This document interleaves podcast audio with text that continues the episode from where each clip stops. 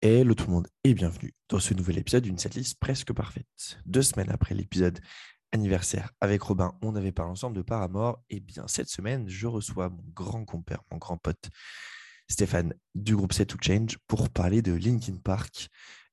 Ça faisait très longtemps que je voulais faire un, épisode sur, euh, sur ce groupe qui est quand même un des plus importants, on va dire, de, ces 20 dernières années. Et je suis très très heureux que ça soit fait avec Steph. J'en profite pour vous dire que Set to Change est en concert dimanche soir à Paris au club avec notamment Chris Hens et Diviant et que si vous allez maintenant, en tout cas sur la page Instagram d'une setlist presque parfaite, at une setlist presque parfaite, eh bien, il y a un jeu concours qui va vous permettre de gagner deux places pour le concert de dimanche. Donc, allez-y. Il y a toutes les règles pour participer qui sont, euh, inscrites. Vous ne pouvez pas le louper. Et j'en finis, euh, finis avec ce petit rappel d'introduction pour vous dire que si vous voulez soutenir le podcast, c'est très simple. Vous mettez 5 étoiles sur Spotify, vous mettez un petit commentaire sur iTunes ou tout simplement vous me soutenez en allant sur le compte Twitter, c'est at setlist parfaite et sur Instagram, at une setlist presque parfaite.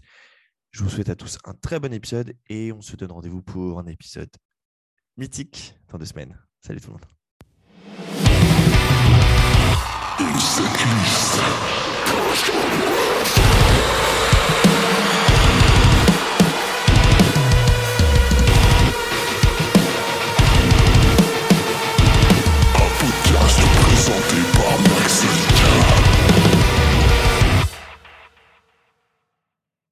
Hello tout le monde et bienvenue dans ce nouvel épisode d'une setlist presque parfaite. Je suis déjà mort de rire alors que l'épisode n'a pas encore commencé. Juste parce qu'on fait les abrutis tous les deux à, la caméra. Euh, mais c'est pas grave, c'est ça, qui est le, ça qui est le plus intéressant. Très très heureux de vous retrouver euh, pour ce nouvel épisode du podcast euh, sur un groupe que j'attendais de faire depuis très longtemps et avec un invité que j'attendais d'avoir depuis très longtemps. Salut Steph. Ça va J'aime bien parce qu'on se dit bonjour alors qu'on a passé 10 euh, minutes à faire des tests son. Euh. E-, exactement. On, a, on, a, fait les Martines, on a fait les Martines de Zoom sur le son. Après, on s'est, après, on s'est dit, est-ce qu'on n'irait pas chercher une bière? Donc, on est tous, tous les deux sortis de nos sièges. Alors, alors à, voir, à, voir pour la suite de l'émission, mais je ne sais pas si c'est une bonne idée, en fait, tu vois, de, de, boire de la bière pendant, euh, pendant l'émission. rapport au petit bruit de bouche et au petit. Moi, perso, je suis allé faire pipi avant, donc ça va. On verra. On verra. de toute façon, tu coupes, de toute façon, tu fais du montage dans ton émission. Exactement. On sait, toi qui, toi, qui écoutes tous les épisodes, tu sais, tu sais qu'il y a du montage. Mais bien sûr, très bon. Bien sûr, si vous avez l'habitude d'écouter ce podcast, vous savez qu'on est sur euh, le, schéma de, de Danby de Craig Reynolds, c'est-à-dire le podcast pas professionnel où il n'y a pas de montage, il n'y a rien de cut. Et si c'est la première fois, eh ben, euh, bienvenue. Hein euh, bon, Steph, on va parler de qui aujourd'hui, du coup? Eh ben, Linkin Park, hein. Euh, est-ce que tu peux peut-être nous expliquer pourquoi tu avais envie qu'on fasse ce groupe ou, euh, je, alors je me souviens plus, mais tu m'avais évoqué d'autres idées, euh, je crois. Alors, il y en a un troisième que j'ai oublié, mais je t'avais parlé de Playmo. Ah, c'est vrai, oui. Ouais, je, honnêtement, je pensais que tu allais choisir ça. Et un que je savais que tu n'allais pas choisir, c'était Alexis on Fire. Ça, je, je, me suis dit, allez, je le place comme ça, mais je sais que tu n'aimes pas trop ce groupe moi, je connais, je connais ta passion pour Alexis on Fire. Euh, malheureusement, oui, effectivement, je n'ai pas encore pris le, le, pli. Mais tu sais quoi, c'est comme. Euh, bon, bah, si, vous nous écoutez, euh, on enregistre, on est aujourd'hui mercredi 16 mars. Et aujourd'hui vient de sortir un nouvel épisode du podcast sur Cult of Luna. ça m'a permis de découvrir un groupe. Donc, tu sais quoi, pour, une, pour un épisode 2, on pourra se faire genre Playmo Alexis on Fire. Comme ça, je devrais me plonger dans la disco. Sinon, voilà, je fais un, je fais un appel à un potentiel futur invité euh, qui voudrait faire Alexis on Fire, de te le faire faire. Euh, et de me forcer, c'est ça. Ouais, c'est ça, exactement. Ouais. sous la gorge. T'as pas le choix, Max. C'est ton podcast, mais tu fais Alexis on Fire. C'est ça. Euh, du moment que personne ne me force un jour à devoir faire un épisode sur Oasis ou Nirvana, on est tranquille. Oh voilà, tu viens de. Ça c'est ça c'est ça c'est placé. Ça c'est ça c'est placé. Je dirais non. Je dirais non quoi qu'il arrive. C'est quand, déjà je voudrais prévoir un je voudrais prévoir un deuxième épisode l'année prochaine où je, me, je vais me taper euh, toute la discographie d'Oasis pour te forcer à le faire après. Euh, que ce soit que ce soit tu vois que ce soit un, un, épisode bien chaotique on va dire de la merde du groupe euh, pendant une heure là. Ça te plairait ça? Plutôt arrêter le podcast. je rends mon tablier. Voilà, c'est dit.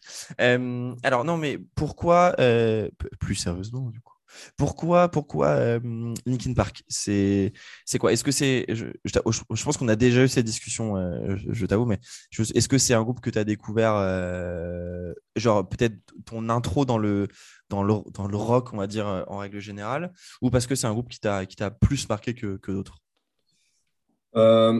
Bah, Déjà, je suis hyper surpris que je suis hyper surpris que personne ne l'ait choisi avant en fait. Et, on me l'a jamais proposé. Ouais, et en fait, qu'on l'a jamais proposé. en fait, en fait c'est marrant parce que j'y ai repensé aujourd'hui et euh, je me dis c'est tellement évident. Je, me dis qu'il y en a plein sûrement de tes invités qui ont dû, qui ont dû passer par la case Linkin Park et après se dire non mais c'est trop évident quoi. Tu vois, c'est un peu si tu euh, c'est un, peu si tu montais une chaîne YouTube euh, sur le métal et tu dis je vais quand même pas faire Metallica pour mon premier épisode quoi, tu vois. essaies de passer par d'autres trucs un peu, tu vois. Mais euh, bon bah c'est moi qui m'y colle, fallait bien que quelqu'un quelqu'un le fasse en fait. mais ouais, c'est comment dire, c'est le premier album que j'ai euh, que j'ai commandé euh, à Papa Noël. Euh. donc c'était ouais, c'était en 2001. Je sais plus quel âge j'avais en 2001. Je, je, devais avoir 15 piges ou un truc comme ça. Eh bah oui, moi j'avais 9 et je sais qu'on a 6 d'écart. Ouais, je suis de 86 moi, donc je suis très, très mauvais en maths. Ouais, c'est ça, putain, complètement au pif. Mais ouais, en fait, avant ça, euh, c'est assez marrant parce qu'avant ça, j'écoutais pas du tout de musique. Euh, là, je te parle de quand j'avais, euh, je sais pas, entre, on va dire, entre 0 et, entre 0 et 13 ans. Et ma sœur, par contre, écoutait de la musique dans sa chambre qui était à côté de la mienne, en fait. Et qui écoutait des trucs du genre, vraiment tous les trucs de base, vraiment, Korn, Marilyn Manson, Massisteria, Slipknot, Enhancer, tous ces trucs-là. je confondais tout, je comprenais rien, tu vois. Enfin, et, euh, et voilà, je, suis arrivé, je ne sais, je sais plus pourquoi. Je pense que j'étais introduit, euh, introduit à ce, style de musique d'abord euh, avec Limp Bizkit. En fait, il y a eu Limp Bizkit avant, mais Limp Bizkit, c'était un peu une histoire de. C'était un peu une histoire de, de, de singles, de, de, cassettes, de trucs comme ça. Oui, parce que je suis vieux, donc non, on s'est changé des cassettes à l'époque. Et euh, je sais que mon vrai premier truc perso, c'était euh, le CD de titre euh, de Take a Look Around de, de qu'un mec de ma classe m'avait conseillé, que j'avais acheté pensant que c'était du hip-hop en fait. Parce qu'il me, il me disait, il me disait non mais il faut que tu écoutes des trucs un petit peu modernes, je sais pas, du genre Eminem, Limp Bizkit, machin, Dr. Dre et tout. Et puis moi, vraiment complètement au pif, j'achète le CD de titre de, Biscuit. Et, euh, du, vrai rap. Hein, ouais, de ouf. Et là, là ça rappe, tu vois, que tout le monde connaît le morceau. Et là, tu as les grosses grattes qui arrivent. Et là, je pète un câble complètement. Mais euh, à, la suite de ça, je vais dans la chambre de massage, je commence à lui piquer plein de CD. Euh, elle en a plein le cul, donc elle me fait des cassettes audio pour que j'arrive de lui piquer ses CD. Et il arrive le fameux Noël où je me dis, voilà, maintenant je sais que j'aime le métal et je me commande, je demande à papa, maman de m'acheter Hybrid Theory parce que je l'avais alors, petite, petite anecdote, mais je l'avais vu, euh, j'avais vu la pub à la télé à l'époque où, euh, parce que c'était chez Warner, je crois. Et euh, tu avais la pub en français qui passait à la télé sur M6. c'était trop marrant, quoi. C'est du genre la révolution du néo-metal, Linkin Park, bientôt dans tes bacs, tu as des trucs comme ça. Et moi, je. En exclusivité sur Europe 2. Ouais, ouais, des trucs comme ça. Et puis moi, j'étais comme un ouf. J'étais dans le salon, euh, tu sais, sur le canapé. Puis, tu sais, je regardais autour de moi. Bon, bah, autour de moi, il y avait mon père, ma mère et ma soeur. Tu vois, et j'étais là, genre, mais attends, il n'y a que moi qui est en train de péter un câble, là, tu vois. Enfin, c'était, c'était trop, trop bien, quoi. Donc, du coup, méga coup de cœur, je l'achète, je le mets dans le. Je le mets dans le lecteur CD, je me mets mes écouteurs et je crois que ça ne m'est plus jamais arrivé après, aussi parce que par la suite, tu écoutes beaucoup plus de choses et tu es beaucoup plus curieux en fait. Mais je crois que comme j'avais que ça, euh, quasiment, je, je, crois que je l'écoutais en boucle toute la journée. Euh, genre peut-être, euh, franchement, sans te mentir, le premier mois, j'ai dû l'écouter peut-être dix fois par jour. Quoi. Quand il se terminait, je le remettais. Quoi. Enfin... Mais en même temps, c'était aussi, aussi ça, alors, qui était à la fois bien et pas bien sur cette époque-là. Hein. On fait pas la nostalgie en disant ça, mais c'est vrai que bah, quand tu avais un album, tu, tu l'écoutais. Moi, je me souviens à l'époque, j'ai acheté pratiquement que des singles, euh, les fameux, les deux titres là, euh, sous pochette plastique euh, à Auchan, les souvenirs, qui, qui étaient au départ à 3,99€, je, je me souviens. mais je, les ai saignés. T'imagines, moi, mon premier, mon premier CD single, Je l'ai acheté alors qu'on n'avait même pas encore de lecteur CD à la maison. J'avais et acheté le- tu vas... Ouais. Ah bah oui, bah c'était la tribu de Dana de Mano. Voilà. ouais, moi, il traînait aussi, hein, j'avoue. Euh, ça doit être ça. Après, j'avais dû acheter genre euh, les tragédies, je pense. Ah. Et le, et le premier album que j'ai fait acheter à mes parents, c'était la BO euh, de Roméo et Juliette. D'accord. Non, Notre-Dame de Paris, excuse-moi. Ah, la comédie musicale? La comédie musicale euh, Notre-Dame de Paris. Euh, et, le, et du coup, le premier CD que j'ai acheté vraiment avec, euh, avec mon argent, c'est bien sûr Fallen d'Evanescence. Euh, mais, et, et tu sais que, en, comme d'hab, j'essaie quand même de me préparer un peu pour, pour ces épisodes, même si c'est pas très professionnel. On essaye de, de, de revenir dans mes souvenirs. Et tu sais que je n'arrive absolument pas à dater à quel moment j'ai pu entendre Linkin Park pour la première fois de ma vie.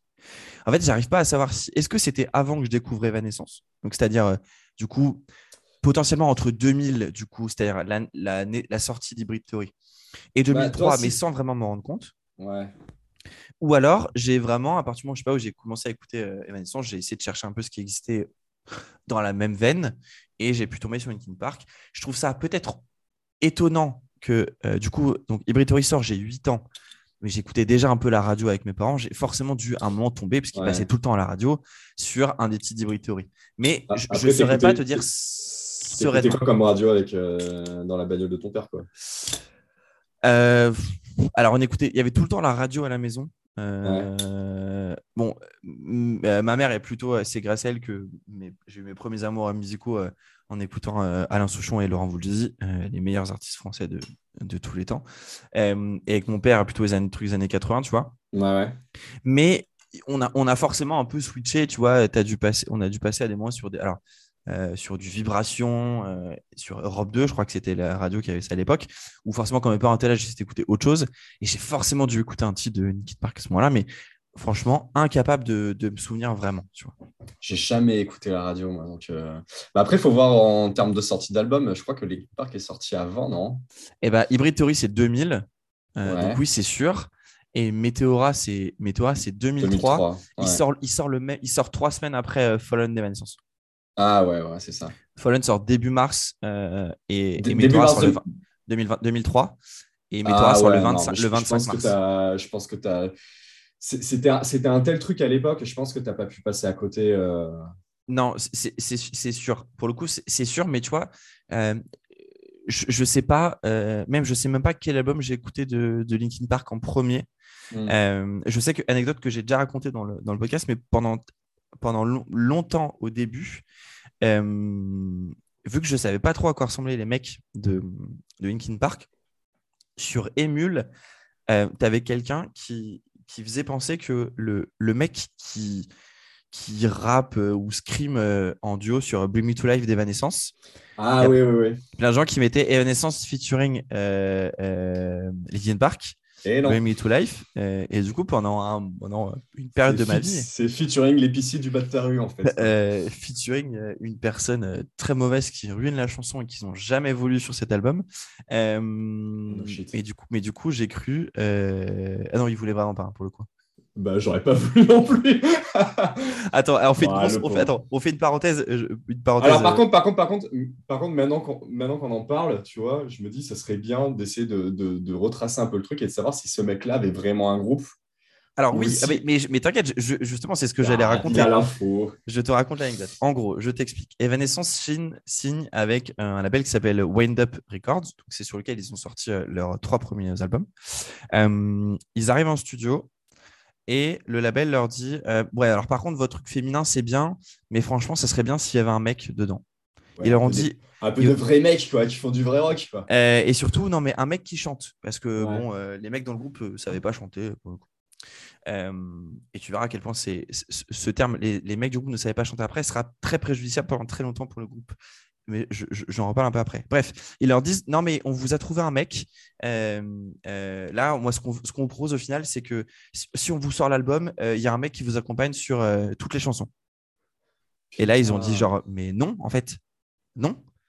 Ils se sont cassés. Donc, ils, ont- ils, sont, ils étaient partis en- enregistrer à Los Angeles. Ils sont revenus en voiture chez eux dans l'Arkansas, parce qu'ils sont de Little Rock, Arkansas.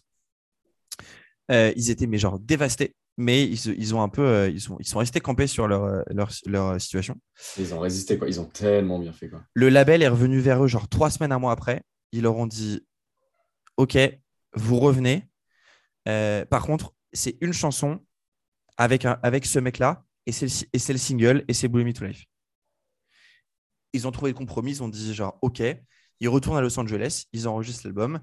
Blue Me to Life est le premier single qui sort euh, et en plus sur la BO de sur la BO d'Ardeville. Et, et, toi, et, toi, et toi, en tant que fan, ça te casse pas les couilles que le, le morceau le plus streamé, c'est celui avec cette espèce de mec inconnu euh, qui fait un espèce de vieux rap. Euh. Ah mais et c'est et c'est c'est un, peu, un, peu, un peu ironique parce que je suis sûr que le label doit se dire putain on avait raison quoi. oui non mais c'est non mais il faut le dire c'est clairement dégueulasse et du coup je te disais un petit peu avant que en fait il enfin en gros il savait pas enfin, les mecs du groupe ne savent pas chanter, c'est que euh, si vous avez déjà écouté le live euh, d'Evanescence à Paris, donc qui est le Anywhere But Home, le premier DVD live du groupe, euh, c'est le guitariste du groupe qui chante la partie du mec, c'est mais dégueulasse. Ah, et à, partir, à, partir, eh ben, je t'enverrai là, tu verras, c'est vraiment horrible. Et à partir des tournées suivantes, ils ont décidé en fait qu'ils jouaient la version sans que personne ne chante. Voilà, c'est-à-dire que c'est juste euh, voilà, mais c'est c'est mais dégueulasse. Et le mec s'appelle Paul McCoy. Euh, il est, c'est le chanteur d'un groupe qui existe toujours, qui est un groupe qui s'appelle 12 Stones. Euh... Je croyais que tu allais me dire 12 Foot Ninja. Je mais t'imagines, horrible. euh, et ils ont sorti, ils sortent toujours des choses. Ils ont sorti un album en 2017, euh, voilà, très récemment. c'est du, ils appellent ça du post-grunge. Voilà. Les groupes ah, qui bah, s'inventent des styles. Quoi. Voilà, parce qu'ils sont signés sur le même label que était Evanescence à l'époque. Putain, ils ont des, ils ont des, ils ont des sales stats hein, quand même. Hein. Ouais. Oui, non, mais oui, en plus, c'est vraiment pas euh, n'importe Ah, putain, c'est pas ridicule quand même. Après, bon, du coup, ça me fait me raviser un petit peu de voir les chiffres. Mais euh, peut-être que le mec euh, a plus sa place dans un groupe dans lequel il est et peut-être que ça passe vachement bien. Bon, j'écouterai. Je te ferai un. Je t'avoue que j'ai jamais écouté. Putain, t'es pas curieux, c'est ouf. Ah non, mais je, je, en fait, moi, ça m'a ruiné un peu une partie. Du coup, je non, non, je, euh, j'avais, j'ai toujours dit à peu près. T'as, peur, que ça te rappelle des traumas, quoi. Ah ouais, ouais, clairement, ouais. Ouais, euh, presque, presque. Euh, voilà, donc pour l'anecdote, j'ai, très longtemps pensé que ce n'est pas Paul McCoy qui chantait, mais un des deux mecs de, de Linkin Park, soit Chester ou Mike Shinoda, parce que je ne savais pas qui c'était, à quoi ressemblaient les mecs à l'époque. Pour rappel, je n'avais pas Internet hein, à ce moment-là. Donc, bref, tout ça pour. Désolé pour cette digression euh, sur, sur Evanescence, ne, m'en voulez pas. Euh, pour dire que je ne, sais, je ne sais vraiment toujours pas, du coup, comment j'ai, quand j'ai écouté, écouté le groupe, quand j'ai commencé à écouter le groupe, et je ne sais même pas par quel album j'ai commencé. Euh, je sais que le premier album que j'ai vraiment écouté en étant. En, en attendant la sortie, par exemple, et en étant bah, attentif à ce qui se passait, c'est quand sort euh, du coup en, 2000, en 2007 tout simplement euh, euh, Minutes to Midnight. Voilà. Ah putain, d'accord. Parce que je sais que je me souviens de Collision Course parce que j'ai un pote qui me l'avait passé au collège. Ouais. Et, et on s'était échangé Collision Course et moi je lui avais filé. Je crois que j'avais dû lui filer bah, Fallen pour le coup. donc le premier truc que j'ai, peut-être que vraiment, même limite, le premier truc que j'ai vraiment écouté en entier, c'est Collision Course. Mais le premier album que j'ai écouté en étant vraiment euh, sûr de moi et connaisseur du groupe, c'était euh, c'était Minutes to Midnight. Voilà. Ouais, ouais, ouais. Ok. Donc, euh, vraiment, au final, enfin presque tard dans, dans, dans, dans l'histoire dans l'histoire du groupe. Bah, le, le, moment en plus où ça a commencé à pas trop plaire, quoi. Mais on va en reparler. Hein. Ouais, clairement. Est-ce que tu les as vus en live, toi? Euh, je les ai vus, euh, je les ai vus deux fois. Je les ai vus une fois euh, au Rock am Ring, c'était en 2007, 2007 ou 2008, je sais plus. Il faudra regarder sur l'affiche. Eh ben, bouge pas. Je te dis ça tout de suite. Je, crois que c'était en 2007, ouais. Alors, 2007, Rock am Ring. Il y a un live, ouais. Il y a Rock un live 2007, exactement il y a un live de Given Up, euh, Given Up Rock am Ring 2007, je crois. Je ne vais pas trop me la raconter, mais je crois que c'était le festival où moi j'étais. Et où il fait une performance vocale euh, absolument incroyable, où il te tient un scream euh, genre pendant 4 minutes 40. Quoi. C'est, assez fou. Tout le, monde, tout le monde connaît cette vidéo. Enfin, tous ceux qui s'intéressent un peu au groupe sont, sont, tombés. Il y a plein, plein, plein de mecs qui ont fait des, des vocal covers de Linkin Park sur ce morceau-là il faut dire que Giving Up, euh, en termes de, prestations vocales, euh, ça se tient très très haut dans, la, dans, la, carrière du groupe. hein. Ok, donc Rock am, Rock am Ring, 1er juin 2007 pour toi. Ouais, et 2015, 2015 c'était à Bercy. Moi, je continue, je continue de dire Bercy. avec Of Miles and Men. Attends, on était ensemble ou pas? Non. Ah bah, déjà, on se, on se connaissait on se pas. Connaissait pas. Ah putain, on s'est connu, on s'est connu, on s'est connu en 2016. Ouais. 2016 qu'on s'est connu, oui, oui. Tu y étais toi? Eh bah oui, parce que petite, petite anecdote, c'est la première fois que j'ai vu IRL Boris. Putain, c'est ouf ça. Yes, bah du coup Boris, si tu nous entends, enfin il, le sait. Hein. Ouais, petite anecdote, on, on, se connaissait sur sur Twitter, du coup déjà. Et, et, moi, j'allais avec une. Euh, avec une T'avais une, une idylle, avais une idylle euh, sur Internet avec Boris, c'est ça? Et oui, j'avais, j'avais une idylle avec, avec DJ Boris. Euh, et du coup, j'étais allé avec Nouria. Euh, mm-hmm. Parce qu'on faisait un truc. Elle, je crois qu'elle avait la craie de la grosse radio, si je dis pas de bêtises. Et. Et il y avait aussi notre, notre pote Cyril qui était là d'ailleurs. Et donc, c'est la première fois que je voyais ouais, Boris, Boris IRL. du coup, bah, c'était effectivement la même date que toi, le, le Bercy avec Off My. Est-ce, est que tu t'es senti, est-ce que tu t'es senti méga vu à cette date? Parce que moi, je me souviens, donc en 2015, j'avais 28, je crois, un truc comme ça. Euh, dans ces eaux-là, 29. 29 ouais. Merci Max. Je Mon âge, voilà. Et, et, putain, je me suis dit, euh, tu sais. Quand, quand, un truc t'a marqué, tu, toi, tu le, tu, tu, le, tu le marques dans le temps, quoi. Et tu le stops là, tu vois. Moi, pour moi, Linkin Park, c'est le groupe euh, qui a sorti Brit Theory en, en 2000, quoi, tu vois. Et là, je me retrouve en 2015. Je pense que la moyenne d'âge, c'était 30 piges tu vois, un truc comme ça. Et je me suis dit, waouh, je me suis dit, ok, c'est plus un groupe, euh, c'est plus un groupe d'ados. Euh. Je, je, pense que, je pense que les, ça va faire pareil aux gens qui vont aller voir Justin Bieber en 2030, tu sais, où, où euh, on dit tous que c'est, un artiste d'adolescent, tu vois, prépubère, machin. Je pense que tous les gens qui iront faire des tournées de Justin Bieber en 2030, ils vont dire, oh putain, ok, d'accord, le mec, il fait du jazz maintenant, tu vois. Euh, mais ouais, c'était une super date. pour le coup, moi, c'était euh, la, la, première fois que je les voyais. Ah, d'accord. Moi, j'ai pas aimé parce que le son était très mauvais, je trouve. T'étais où? T'étais placé où à ce moment-là? Alors, j'étais un peu derrière. Ok. Nous, on était dans la première fosse. Je sais pas si tu te souviens, il y avait, ils, avaient scindé, ils avaient scindé la fosse en deux. Ah ouais, carré d'or, monsieur. Même pas. Mais non, même pas. C'était juste de là. En fait, il fallait juste aller sur le côté et en fait, au bout d'un moment, ils ont arrêté de faire entrer les gens parce qu'il y avait trop de gens dans cette première fosse. Ah ouais, non, non, moi j'étais derrière, derrière. C'était vraiment premier arrivé, premier servi. Et c'est vrai qu'on était arrivé assez tôt le matin pour être bien placé. Ah oui, d'accord. Euh, moi, je suis arrivé un quart d'heure avant l'ouverture des portes. Quoi. Ah oui, non, non, non, on, était arrivé genre, ouais, on a, on a dû arriver genre, je sais pas, à 10 heures, un truc comme ça. Ouais, ah on ouais, était, ouais, on était vraiment bien placé. Euh, et surtout parce que moi, je voulais vraiment voir euh, Off My Men dans cette configuration grande salle en plus. Avec l'ancien chanteur, ouais. Avec l'ancien chanteur qui avait fait un, je sais pas si tu te souviens, mais il avait fait un il avait chanté sur Faint avec, euh, avec eux. Je, m'en suis souvenu quand tu as commencé ta phrase là. J'ai fait ouais, tu vois. Un truc euh, et du coup, je les ai revus, bah, moi, euh, Hellfest 2017, quelques jours, ah, une putain, semaine avant le décès de, ouais. avant le décès de Chester, pour le coup. Ça, ça ça, tu vois, ça m'a. On en, on en, reparlera, tu vois, et c'est pas, pas un coup de gueule, hein, parce que je pense que les gens en ont assez parlé. Mais euh, Chester qui se prend des, qui se prend des gobelets vides euh, dans la gueule, euh, ça m'a un peu cassé les couilles. Pourtant, on faisait partie des gens qui ne voulaient pas les voir et nous, on était sur la Warzone en 2017. On avait vu, je sais plus quel, je pense qu'on avait vu Rise Against ou une connerie comme ça. Je crois que vous étiez allé voir Rise Against. Il y avait, un, il y avait... avec Boris voir, euh, voir Ouais, il y, avait un truc genre Turnstile, euh, Rise Against, un truc comme ça. Non, Turnstile, c'était l'année d'après, je crois. Non, Turnstile, c'était l'après-midi surtout. Ah oui, d'accord, ouais, ouais C'était l'après-midi, ouais. Euh, mais je te dis une connerie, en fait, je les ai vus trois fois parce que je les ai vus la semaine d'avant au download aussi. Je suis débile. Ah oui, c'est je dis. Mais, mais ouais, ce truc de ce, ce, cette espèce de, de violence gratos. Euh... Bon, et c'était et c'était pas un mauvais concert hein, pour le coup. Euh, euh... Enfin, tu vois, ils avaient joué genre, bah, je, suis je, suis sur cette liste FM, ils avaient joué quatre titres de One More Light, tu vois. Euh, enfin, tu vois, dans l'idée, il y avait 4 d'Hybrid 4 de Meteora, 3 de Living Things, 3 de Minutes to Midnight. Non, non, c'est pas un problème de performance. Encore une fois, en fait, moi, c'est ça qui me chagrine un peu, tu vois, c'est que c'est pas un truc de performance, c'est un truc idéologique, quoi, tu vois.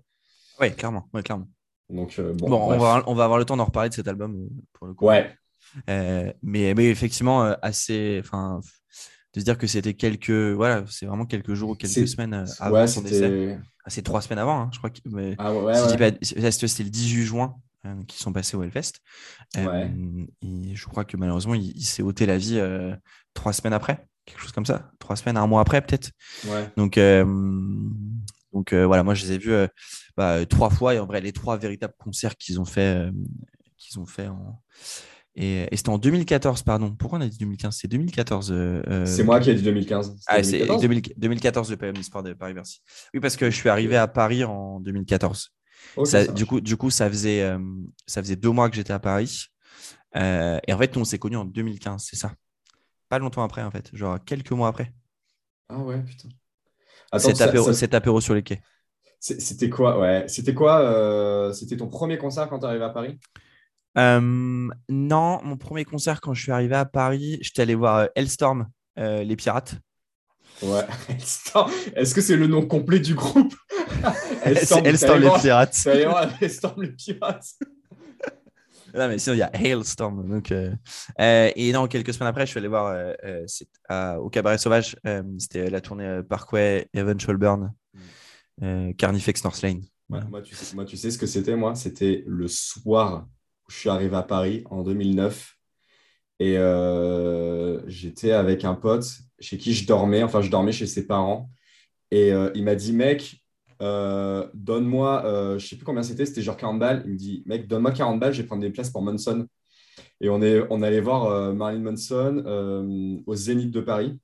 Sauf qu'on y a été avec sa mère parce que sa mère, elle était en mode Ouais, putain, moi je kiffe bien Manson. Du coup, on allé voir Manson. C'était un peu lunaire parce que moi, j'avais jamais vu Manson. J'ai une période où je kiffais bien, tu vois, parce que je trouve qu'il a fait avec Tuggy Ramirez, tout ça. Ils ont fait, ils ont fait, euh, ils ont fait Mechanical Animal et tout que je trouve, je trouve incroyable, surtout quand tu penses un peu au process de, de- de composition de l'album. Et en fait, je me retrouve en gradin, euh, je, me, je me retrouve en gradin avec euh, mon pote et sa mère à mater Manson, alors que j'étais à Paris depuis 6 heures peut-être, tu vois. Ce qui est à peu près le temps que tu avais passé dans le train, déjà. Plus Ouais, ça faisait d'où. 6 heures que tu étais là. Dans le van. Dans le van, pardon. Monsieur est venu. J'étais on, tour, mais pour déménager. en tour de déménagement. Euh, incroyable. Ok. Et ben écoute, maintenant qu'on a fait ce petit tour sur euh, notre découverte de Linkin Park, on va pouvoir euh, se lancer dans, dans ce qu'attend le public. Euh, qu'on fasse cette, cette liste parfaite. Alors, pour, euh, pour vous dire, euh, on a fait, on a, on s'est, on s'est dit euh, avec Steph qu'on allait faire moins de titres que ce que fait norme, que ce que faisait normalement euh, Linkin Park en live. Même chose que si vous avez écouté l'épisode sur, euh, sur euh, System of a Down, System fait souvent genre euh, entre 28 et 30 titres en live. Mais bon, 30, 30 titres sur un épisode, c'est, genre c'est trop long. Et puis on fait pas de choix quand c'est ça. Euh, et c'est pareil, hein, euh, Linkin Park sur les dernières dates en, en- en- tête d'affiche, en tout cas, c'est plutôt euh, 25, 26, 27 parfois Putain, en pensais- je les pensais- autres intros. Je, pensais pas autant, quoi. Et ouais, si, si, bah, tu vois, je- je- je- quand on, euh, là, quand on discutait, je, regardais un petit peu, typiquement, euh, quand on, est allé, quand on les a vus à Bercy, à Bercy, ils avaient fait 28 morceaux. Putain, sérieux? Ouais, ça, ouais, ça a dû me, ça a dû me gaver à la fin, en fait. Euh, 28 morceaux. Alors, sachant qu'ils sachant qu'ils ils ont fait des medley, parce que techniquement, ils avaient fait un, ils avaient, ils avaient fait un medley euh, Leave Out of the Rest, Shadow of the Day, Iridescent, un Mhm. medley euh, Riches and Kings et Remember the Name. Euh, Ah, et, ok. euh, Curieux. Et du coup, ouais, donc tu vois, ils- bref, 28. Nous, on s'est mis d'accord avec Steph pour en faire, pour en, pour en choisir 20. Comme ça, on fait des vrais choix et on a un peu un truc un peu best-of euh, qui permet peut-être, euh, bah, bon, je pense que personne ne va découvrir Linkin Park avec cet épisode, mais en tout cas, si vous avez envie de, voilà, en, à peu près 1h20, 1h30, de vous, de vous replonger dans le groupe et peut-être des, des- parmi, en, en fonction de nos choix, découvrir des titres peut-être que vous connaissez moins ou autre, bah voilà, ça peut être assez fun. Donc, à ton avis, sur un titre, Steph, on en a combien en commun? Tu veux faire en... oh, tu me demandes au total ou par album? Ouais, là au total. comment Là, tu veux pour, faire Au Pour l'instant, le premier, le- la, la première question, c'est au total. Est-ce que je fais le froussard et je dis 10, comme ça je prends aucun risque? Ou je tente plus? Je pense qu'on en a minimum 10. Eh ben, on en a 10. Oh là là J'ai gagné quoi? Le talent, mon respect éternel. Ok. Ça te va C'est nul, C'est nul. Mec. Attends, je réfléchirai- j'ai réfléchi à un meilleur cadeau pour la fois d'après. Donc, effectivement, on a 10 titres en commun. Donc, la moitié de la setlist, on est d'accord. Euh, on est dans une moyenne assez classique euh, par rapport aux autres épisodes. Donc, ça, c'est intéressant. Maintenant, on va, on va aller un peu plus loin. Je vais essayer de te faire deviner par album Euh, bah, alors, je vais donner le nom de l'album et je te dis le nom de titre et tu essaies de deviner. Donc, sur Hybrid Theory, premier album du groupe, on a quatre morceaux en commun. Qu'est-ce qu'on a à ton avis? Bon, en vrai, c'est simple. Hein. Tu suffit que tu en enlèves un euh, de ceux que tu as mis, parce que tu en as mis cinq. By Myself. Yes. Donc, donc, on, donc on a Paper Cuts, Points of Authority, In the End et One Step Closer. Exactement. Allez. Tout à fait. Euh, donc toi, c'est By Myself que, c'est, que tu as mis que je n'ai pas mis. Moi, j'en avais mis deux autres euh, que, que tu n'as pas mis aussi. On pourra, on pourra en discuter. Moi, je t'avoue qu'effectivement, j'ai mis six morceaux d'Hybrid Theory dans, dans, ma, dans ma setlist. Euh, aussi, ouais. très intéressant. Sur Meteora, on a un seul morceau en commun. Bah, Numb, hein, je pense. Et non. Mais non euh, Faint alors, hein, je pense. Yes, c'est Faint. Ouais. Mais c'est très marrant parce que du coup, euh, on a tous les deux mis euh, pas mal de titres du groupe, de, de cet album, quatre chacun. On a tous mis que des titres de Linkin Park, euh, c'est fou ça. Mais pour Meteora, on a mis des titres assez différents. D'accord. Euh, pour le coup. Et, et en vrai, ça va être ça, ça, ça va être. Sur celui-là, je pense que ça va être le, la discussion va être peut-être la plus âpre. Et ça, ça va être Alors, euh, alors non, pas du tout, et on en reparlera, mais tu verras que non. Ok, tu m'intrigues là. Euh, sur Minutes to Midnight, on a un titre en commun. Given Up, je pense. Yes, exactement. On en a mis trois chacun. Donc, euh, c'est-à-dire qu'on a des, on a des différences. Euh, on a un titre en commun sur euh, A Thousand Cents. Euh, The Catalyst. Yes. C'est le seul titre que j'ai mis personnellement. Toi, t'en as mis plus et tu Ouais. m'intrigues beaucoup là. Ouais, ouais, ouais. Après, tu m'intrigues et en même temps, je te connais. Donc, c'est plus si, auto- plus si étonnant que ça, au final. Ouais. Et j'étais grave content, pour le coup. Sur Living Things, on a trois titres en commun. Lost in the Echo, Victimized. Ouais. Ouais, j'en étais sûr, Victimized. On en, on en reparlera aussi de ce morceau-là. Et le petit Euh, dernier. Roads and Traveled. Yes. Au pif, hein, mec, franchement. Trop content. J'étais trop, trop content que tu. Ça, euh, C'est c'est con. On va, on va en parler de cet album, mais euh, c'est un beau morceau, point barre, en fait. Tu vois, je veux dire, il n'y a pas Ouais. de truc de on va baiser le monde, euh, tu vois, on est de retour. C'est juste, euh, C'est un super titre. c'est juste, viens, on fait des bonnes chansons, tu vois. C'est- ça résume vachement l'album et on, on peut en reparler plus Ah, mais, mais je suis vraiment d'accord avec toi. Je trouve que c'est vraiment un album. Ils se sont dit, bah, on fait des, on fait des belles chansons, on fait des bonnes chansons. Complètement. Et, et, et cet album, il marche du feu de Dieu. Sous-côté à mort, cet album. Oui, et du coup, honnêtement, euh, donc toi, il y a un titre que tu as mis en plus. euh, Enfin, un titre que, que tu as mis, que moi, j'avais pas mis, et moi, j'en ai mis un aussi que tu n'as pas mis. Donc, on va, on va passer du temps sur cet album parce que je t'avoue que, euh, honnêtement, je, je pense peut-être, hormis les fans hardcore de, de Linkin Park, c'est peut-être un album euh, un peu, je dirais, sous-côté dans l'histoire du groupe. Ah ouais, ouais, complètement. complètement. et bah, je, suis- je suis trop content qu'on soit d'accord. Alors moi, j'ai une, une question pour toi maintenant. Ouais. tu, la, tu la connais. Est-ce que tu as mis des morceaux de The Hunting Party et de One More Light? Alors, Alors, The Hunting Party, est-ce que tu en as mis? Oui, j'ai mis un titre de Dancing Party. J'aurais pu, j'aurais pu en mettre plus, c'est juste qu'il fallait, il faut faire, enfin, à 20, il faut faire des choix. Et par contre, sur One More Light, non, j'ai rien dit. Ah putain, bah, ça me surprend, euh, ça me surprend de toi parce que tu es un peu un fragile.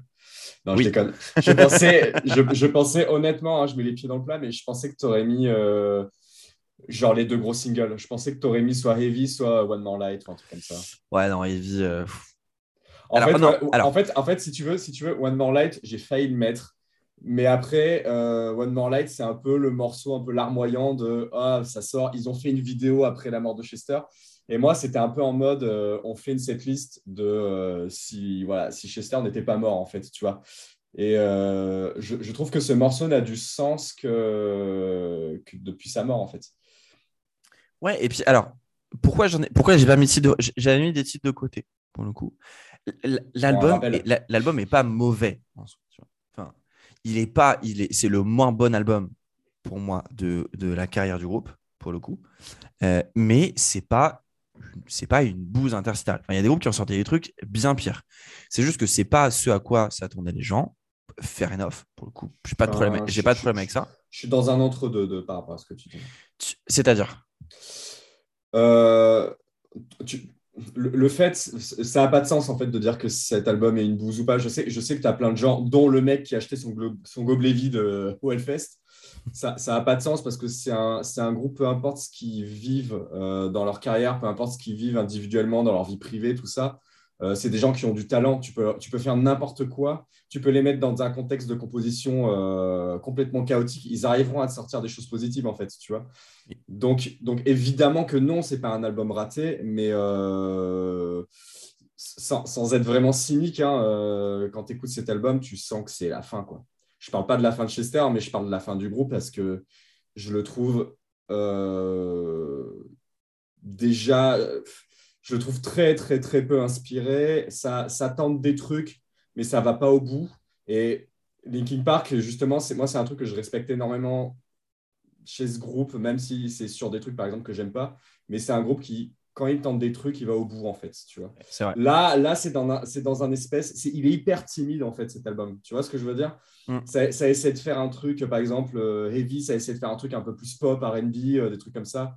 C'est, pas un mauvais morceau en soi, mais c'est ça ça marche pas. Il y a plein de morceaux comme ça qui sont euh, qui sont un petit peu rock, qui sont voilà, on va faire un truc un petit peu voilà un truc un petit peu rock moderne, sans, être péjoratif. Hein. Moi, tu me connais, tu sais que j'écoute plein de trucs hyper variés, mais là ça ça, ça ça fonctionne pas. C'est pas pas le virage en fait qui est pas bon, c'est ce qui en est sorti en fait, tu vois. Oui, c'est vrai que je suis assez d'accord avec toi. Et tu vois, j'étais en train de regarder, je, je, je, me, je me souvenais plus s'ils avaient continué à travailler avec Rick Rubin pour le coup.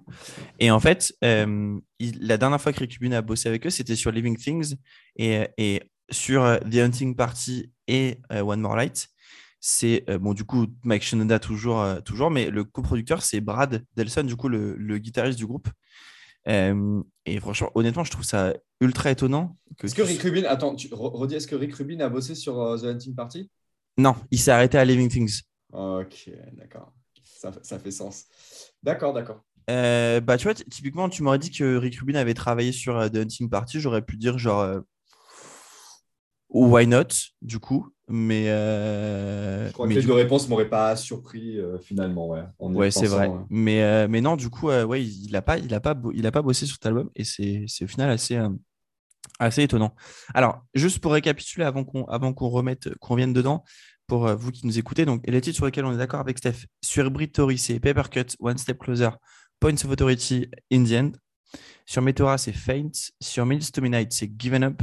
Sur Living Things, c'est Lost in the Echo, Victimized, uh, Rose Untraveled. Et sur A Thousand Suns, c'est uh, The Catalyst. Pas de titre de, Hunting Party et pas de titre de One More Light pour l'instant. Et euh, je te le mets là, mais moi, j'ai mis un titre de Collision Course.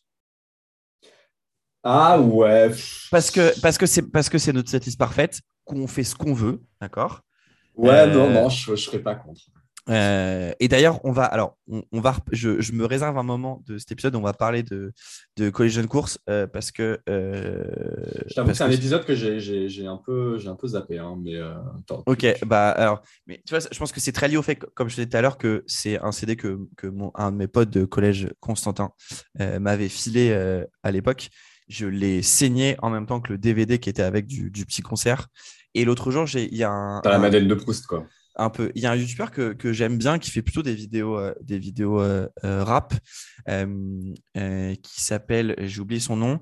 il fait des vidéos typiquement sur des titres, sur des titres connus ou sur des, ou sur des collabs, mais vraiment plutôt dans le plutôt dans le monde du rap. Et il a sorti une vidéo sur un peu la jeunesse de, de, de, de cette EP en vrai. et c'était ultra intéressant. Il expliquait comment euh, bah, comment ils en sont arrivés à comment ils en sont arrivés à ça? Ouais, exactement. Euh, la, jeunesse du la jeunesse du truc et euh, en combien de temps ça a été enregistré, ce qui est totalement indécent pour le coup. voilà, c'est une, une chaîne qui s'appelle Le Règlement. Euh, et il a, ah, ça me dit vaguement quelque chose. Il a, il a sorti une petite vidéo il y a un mois qui s'appelle l'album le plus improbable. Et du coup, c'est l'analyse de, de, de Collision Course de Jay-Z et de Jay-Z et, et, et Park. Bah, tu sais quoi, je me le mets dans ma liste. C'est, il fait des vidéos très très intéressantes. Il a fait une analyse de civilisation de Orelsan euh, très récemment. Euh, enfin bref, voilà, il fait des vidéos d'une vingtaine de minutes. C'est vraiment centré rap. Hein. donc pour le coup, si vous écoutez pas trop de rap, bon, en vrai, c'est peut-être pas trop votre truc, mais euh, cette vidéo est ultra intéressante, c'est ultra documenté. Euh, et ça m'a replongé dans, dans Collision Course. Je t'avoue que j'ai regardé la vidéo, c'était un soir et je me suis endormi en écoutant le P euh, en boucle. C'était ouais, un, un bon moment. alors, écoute, j'ai envie qu'on commence, peut-être parce que tu m'as tu m'as lancé une perche là. On va parler de Météora un peu. Ah, dans le désordre, carrément, quoi. Ah ouais, pas d'ordre. Là, je, je, alors, au départ, je voulais parler d'un autre album d'abord, mais j'ai envie qu'on mette le doigt sur Météora. Parce, que, parce que du coup, je te disais, bah, c'est marrant, on a un titre en commun, on en a mis quatre chacun, donc peut-être qu'on va avoir un. c'est fou qu'on ait qu'un titre en commun, ça. Ouais. toi qui as découvert le groupe avec Hybrid Theory, du coup, qu'est-ce que tu as ressenti Qu'est-ce que tu as pensé euh, à la sortie de Météora Bah écoute, pas grand-chose parce que euh, ça va te surprendre, mais euh, j'ai bouffé plein d'autres trucs derrière. Comme je te disais, quand j'ai découvert le néo-metal, après je voulais... Je, savais qu'il existait d'autres choses et j'avais un, j'avais un pote qui était beaucoup plus curieux que moi et qui, me, qui me pondait un groupe par jour. C'est-à-dire que C'est-à-dire que le lundi, on était en cours d'SVT, il me disait euh, Tu connais Crazy Town Je fais quoi? Il fait Tu connais pas Crazy Town Et à, il me gravait un CD, tu vois. Le lendemain, euh, le lendemain, il revenait, il me disait Tu connais The Used? Je fais euh, Non, c'est quoi? Il faut que tu écoutes. Et, puis il me gravait un CD, tu vois. Donc en fait, Météora, c'est un peu noyé dans, dans, cette espèce d'énorme truc, de cette espèce d'énorme pipe de cassettes de ma sœur et de, de CD gravés de, mon pote euh, qui, me faisait découvrir plein de trucs. Mais je, peux t'en parler avec le recul, en fait, maintenant, mais euh, c'est un album qui n'est pas du tout euh, raté. Je me souviens que j'avais, j'avais été, tu sais, quand tu es jeune, tu es vachement influençable. Hein. j'avais lu une, j'avais lu une, critique sur le site métallurgie.com, je m'en souviens. Yes. Donc, je, ne veux pas casser du sucre sur le dos de la personne qui a écrit cette, cette chronique. Hein. Euh, il en a dit énormément de mal. Et moi, du coup, tu sais, quand tu es, es, jeune, si euh, tu as un journaliste qui écrit euh, quelque chose de mal sur quelque chose, forcément, il fait autorité. Forcément, tu es un peu influencé par ce truc-là. Donc, en fait, je l'ai un, peu, je un petit peu mis de côté. Mais maintenant, avec le recul, c'est pas un mauvais album, mais je pense, et là, tu vas pas être d'accord avec moi, mais je pense que cet album a été sauvé par Numb, en fait. Mmh je, pense que, je pense que Linkin Park, c'est un très bon groupe. Ils ont fait très, très, très peu de mauvais morceaux. On en reparlera. Mais en fait, je pense que l'album en entier est bien. Euh, je pense qu'il n'y a, aucun morceau à jeter à la poubelle. Surtout à l'époque où on vendait des CD, euh, c'était assez rare parce que tu sais, quand tu euh, quand achetais un CD 15 euros, toi, tu étais un groupe, tu avais un deal avec un label ou avec une grosse major et on te disait Bon, bah mec, on va vendre ton CD 15 dollars il nous faut 15 titres. En général, tu avais 5 singles et puis tu avais un gros ventre mou. Euh, ouais, Je, vous, euh, je, vous, invite à écouter le, premier album de Papa Roach pour comprendre ce que je veux dire. qui est un groupe que j'adorais aussi. Hein. Mais Papa Roach, par exemple, quand je, l'avais réécouté il y a 2-3 mois, bah, peut-être un petit peu plus. Et c'est vrai que quand tu écoutes les, 5, allez, les, six premiers, les six premiers morceaux, tu as 11 titres hein, sur le premier album. Donc l'album avec Last Resort, Infest, voilà. Euh, tu écoutes les six premiers, euh, vraiment, euh, les gros, gros singles, c'est des morceaux mortels, tout ça, tout, a été clippé, tout passé sur MTV, c'était la folie. Bah, tu écoutes le reste, tu dis, tu sens qu'il y avait le label derrière qui poussait pour dire, bon, les gars, il nous manque, il nous manque cinq titres, quoi, tu vois. Et ben, tu vois, Meteora, dans ce contexte-là, dans ce contexte un peu de, de, marketing, un peu, ben, je pense qu'ils ont vachement tenu le truc, l'album est vachement varié. Il y a un truc en plus euh, par rapport au Hybrid Theory, c'est qu'il y a l'apport de samples. Il y a pas mal de samples. Ouais, euh, tu, regardes, tu regardes Faint, il y a l'espèce de sample de violon. Euh, tu as l'espèce de morceau un petit peu rap là, euh, avec l'espèce de sample un peu de musique un petit peu orientale. je sais plus comment ça s'appelle. Attends, j'essaie de le retrouver. Je ne l'ai pas en tête là non plus, je t'avoue. Ouais, je pense que c'est Hit the Floor ou un truc comme ça. Non, c'est Figure 9. Voilà. Ah, Figure 9, yes. Voilà, du, il y a euh, Line From You, il y a du sample, il y a, il y a pas mal d'intros comme ça. Euh, ça, c'est un truc que tu n'avais pas dans pas dans Hybrid Theory. Là, ça prouve, ça prouve que, euh, que c'est un groupe qui se questionne, mais malgré ça, je, je pense que Meteora, c'est le moment et c'est ça, c'est ce qui justifie le fait que ça a duré dans le temps, c'est que Meteora, c'est le moment où ça a failli devenir un boys band en fait. Parce que Meteora, c'est vraiment. Euh, tu n'as qu'à regarder dans la, dans la structure de l'album. Si tu te souviens, dans, dans Hybrid Theory, euh, tu avais l'espèce de petit instru euh, euh, Cure for the Itch qui était à la fin. Bah, si tu regardes dans Meteora, tu as une autre instru, un petit peu instrumental, machin. Tu, tu sens qu'on s'est dit, OK, on a vendu 11 millions d'exemplaires, on va refaire la même. Tu vois Et je pense que le label a un peu poussé derrière. Ce qui fait que euh, on s'est retrouvé avec des morceaux euh, bah, avec euh, Chester qui chante sur les refrains et Mac Shinoda qui rappe sur les couplets. Et du coup, il n'y a plus de gros tubes énormes sur, cet album. Il n'y a que des bons morceaux. Moi, franchement, je persiste et je signe. Hein. Il n'y a que des bons morceaux. Et tu n'as pas des gros tubes euh, comme il y avait sur, euh, sur Hybrid Theory. Euh, avec le recul, je me souviens de Somewhere I Belong où, où ça, a été clippé, ça paraît, ça tournait en boucle sur, sur MTV, MCM, si tu te souviens, tout ça. Ah, la vache. Moi, moi le, truc avec Somewhere I Belong, à force de le réécouter, en plus là je l'ai réécouté pour, pour ton podcast, je me rends compte que le seul truc qui me fait une petite madeleine de Proust, c'est l'intro en fait tu vois. Et en fait, je trouve que tout le reste derrière, bah, c'est euh, putain, c'est un peu mou du cul, quoi. Euh, Shidoda, il rappe, tu sens qu'il a plus trop de conviction.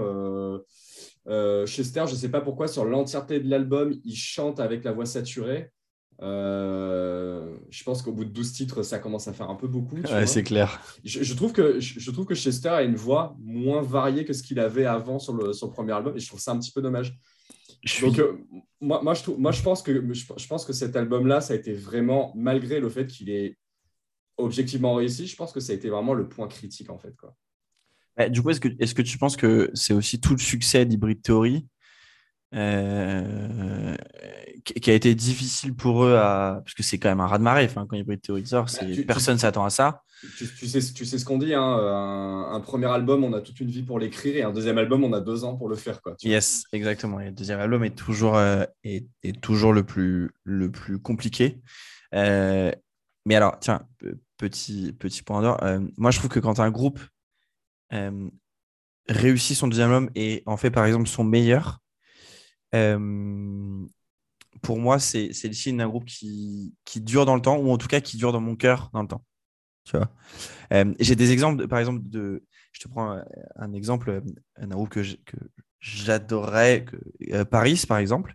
Mhm. Euh, ils ont sorti un premier album qui est pour moi un des meilleurs premiers albums de l'histoire. C'est fou. Hein. Mais ils n'avaient avaient pas fait un, EP ou deux avant Ils, avaient fait un, non, ils faisaient, du, ils faisaient du post-hardcore avant. Euh, ah, ils faisaient pas un truc un peu à la Paramore avant euh? Non, non, non, ils faisaient du post-hardcore euh, ensemble. ce premier album est juste parfait. Et depuis, la maturité, ils avaient quel âge en plus? Ils étaient jeunes. Ouais, 20, ouais 22, 22, 23. Quoi. Incroyable de maturité. Moi, je pense que tu as, un gros producteur derrière. Hein, mais, ouais, sachant qu'en plus, c'est Lynn qui écrit. Enfin, en fait, le label a fait croire pendant très longtemps qu'il y avait un groupe, alors qu'au final, non, c'était elle et et des musiciens. quoi. Euh, tu prends euh, Paramore, euh, deuxième album, c'est Riot. c'est un groupe qui dure dans le temps. moi, personnellement, je reprends l'exemple d'Evanescence, mais mon album préféré, c'est le deuxième qu'ils ont sorti. voilà, donc je trouve effectivement réussir son deuxième album, c'est tellement compliqué, tu peux tellement te casser la gueule. Et après, c'est là où tu dis que parfois, c'est compliqué aussi de très bien réussir son premier album. Limite, il faut, il faut peut-être même un, premier album, c'est un peu plus timide. J'ai remarqué ça, ouais, bah, justement, j'allais rebondir là-dessus. J'ai remarqué ça sur des groupes un peu plus. Euh, qui ont commencé un petit peu plus petits. Euh, tu prends l'exemple de. Bah, tiens, on en parlait tout à l'heure, mais par exemple, tu prends l'exemple de Playmo, tu regardes leur premier album, euh, tu sens que ça a été fait un peu avec les moyens du bord, avec avec qui voulait bien les enregistrer et euh, ça a marché. Et je pense que c'est là où les mecs avaient vraiment des trucs à développer derrière, tu vois. C'est là où. Mais le, problème, le problème de Linkin Park et de, de, de, de tous ces groupes-là, euh, je pense que ça, ça, ça a commencé tellement gros tout de suite, malgré le fait qu'ils ont fait. Euh, ils ont fait plein de si, si, les gens connaissent un petit peu l'histoire du groupe, ils ont, ils ont changé deux fois de nom. D'ailleurs, je vous invite à, à écouter le, le, la réédition des 20 ans là, de Hybrid Theory où les mecs ils te pondent tout, ils t'ont sorti toutes les démos euh, de, ce qui a forgé un petit peu l'album. Et, en plus, par rapport à ça, euh, si tu es, euh, si, es, un jeune musicien et que tu veux monter un groupe et que tu veux composer de la musique, c'est une bonne école, je pense, d'écouter ce genre de démo parce que tu te rends compte que entre faire un morceau sympa et faire un morceau qui va faire euh, qui va remplir des stats, des fois ça se joue à pas grand chose. Tu avais l'exemple de, Point of Authority où euh, si tu regardes la démo, il n'y a pas le refrain par exemple. Tu as les mêmes samples, tu as les mêmes riffs de guitare. Je pense que les paroles de Mike Shinoda changent très peu, mais tu n'as pas le refrain en fait, tu vois. Et en fait, tu as Chester qui est arrivé, qui fait le refrain derrière, et ça fait un, ça fait un méga tube. C'est là où vraiment tu te dis, euh, si, les mecs, si à un moment donné, ils s'étaient pas dit, euh, bon les gars, faut aller plus loin en fait dans, le truc, euh, ça serait resté peut-être un groupe inconnu. Si les mecs s'étaient contentés de se dire, putain, super les riffs de guitare, putain, super les paroles, tu vois trop stylé le sample, tu vois, on en serait resté là en fait, tu vois. Mais non, il y avait, il y avait vraiment le truc de, de, dire, ok, là on a une basse qui est cool, mais euh, non, non, on va faire, euh, on va viser vraiment l'excellence et, euh, je pense que ça, ça, a marché pour ça. Quoi. Je sais plus ce qu'on était en train de dire, je dis crèse de ouf. Non, non, mais je, tu m'arrêtes hein, des fois de temps en temps. Je, non, je ne t'arrêterai pas. je, non, mais je me souviens, j'ai. En fait, quand, quand, c'est, quand est sortie la, la réédition des, des 20 ans d'Hybrid Theory, j'ai mis très longtemps à l'écouter. Et c'est un jour, bah, Boris, justement, euh, qui m'avait dit euh, Max, il faut absolument. Boris, casse-toi de ce podcast.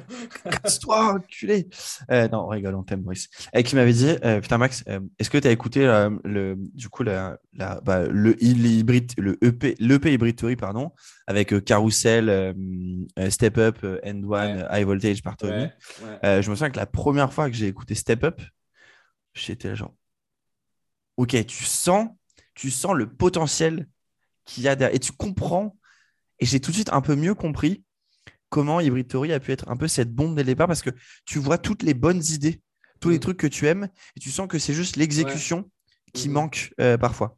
Et, c'est ça qui est intéressant souvent dans un premier album, c'est que bah, moi, des fois, il y a des groupes que j'écoute où je me dis, euh, le premier album, ok, il y a des trucs que j'aime, des trucs que j'aime moins, mais ce que j'aime est plus important que ce que j'aime pas, et surtout, je vois les bonnes idées les trucs qui font que le groupe se démarque.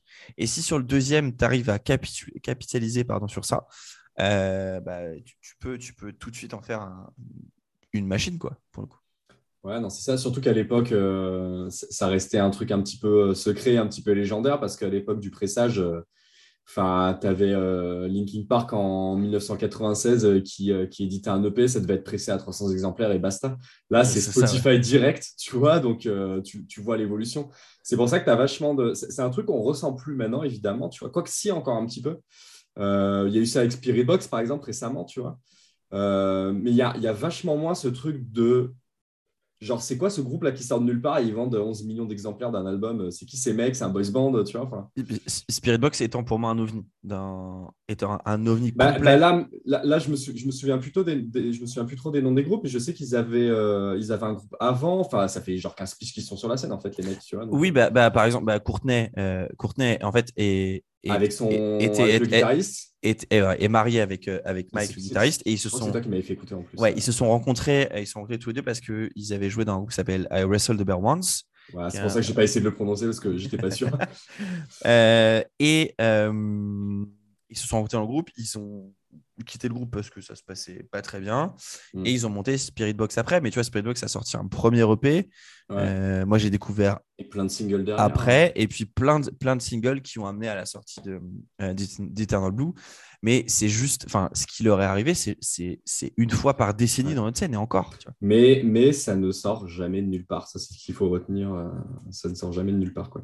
Ah oui, non, ça, oui. Ou tu vois, par exemple, comment, comment a pris le monde par la gorge avec son premier album, tu vois. C'est mm. ultra, c'est ultra rare dans notre, euh, surtout dans notre scène. ça l'est beaucoup moins dans. Euh, tu vois, souvent, je m'amuse à regarder un peu les différences entre les on digresse énormément, hein, excusez-nous, mais c'est pas grave, c'est le but de ce podcast. Tu sais, entre des, entre des affiches, par exemple, de festivals, euh, de festoches, euh, par exemple, rock et metal, et, d'autres festoches, à quel point, où c'est typiquement, genre, pour être tête d'affiche sur un festoche rock metal, il faut avoir au moins 25 ans de carrière. Alors que, alors que sur, les, sur les, euh, tout ce qui va être des festoches plus mainstream, et encore une fois, sans aucun jugement de ma part à ce niveau-là, mais tu peux être tête d'affiche généralement, les têtes d'affiche, d'ailleurs, c'est des gens qui, euh, qui ont sorti leur premier album ou même euh, un projet, euh, parce que du coup, il y, a un renouvellement, on va dire, plus fort que, que, dans nos scènes. Et, chez nous, c'est tellement impossible. Quoi.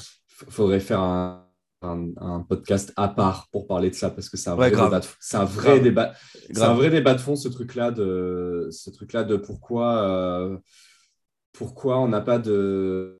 A few moments later.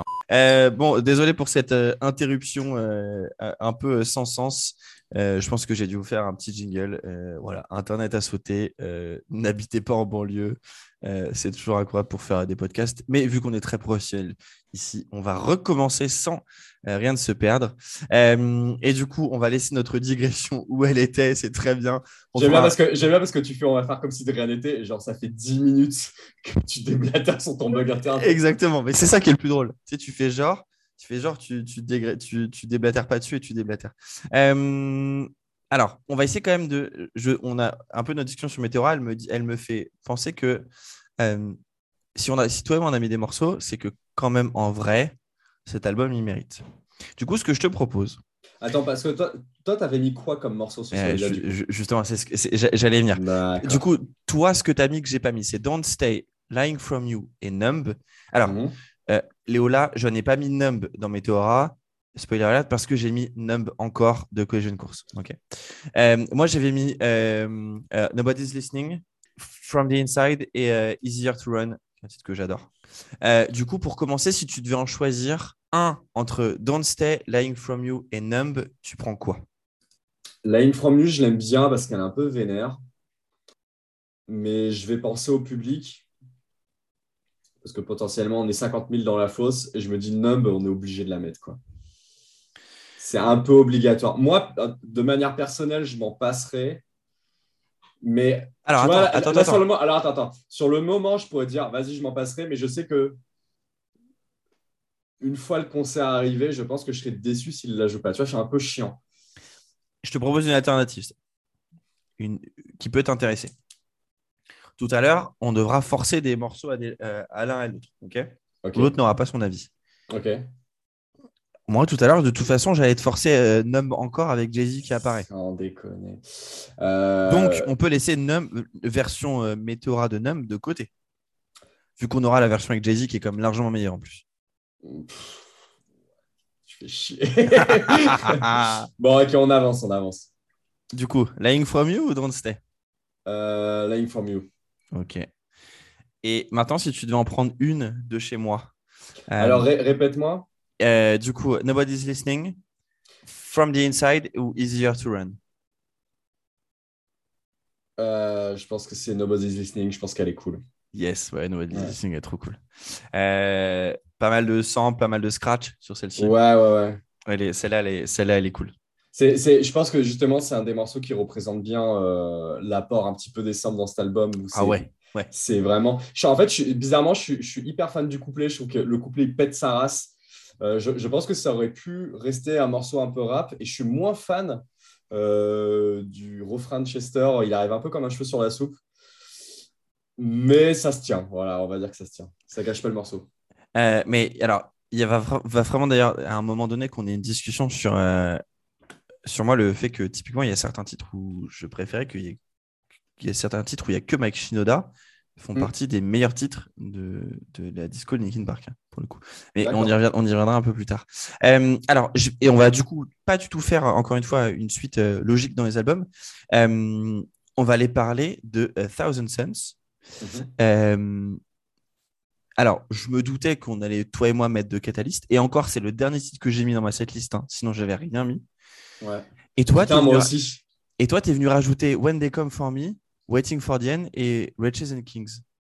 C'est marrant parce que The Catalyst, c'est celui que j'ai mis en dernier à la fin parce que je pensais que ça allait être. euh, Tu vois, c'est pour, ça- c'est pour ça que je te disais tout à l'heure que je ne serais pas chiant parce que cette, cette, cette liste, elle n'a pas été du tout compliquée à faire. Vraiment, euh, les morceaux, ils sont hyper interchangeables. Euh, Il y, a, y a deux, trois classiques.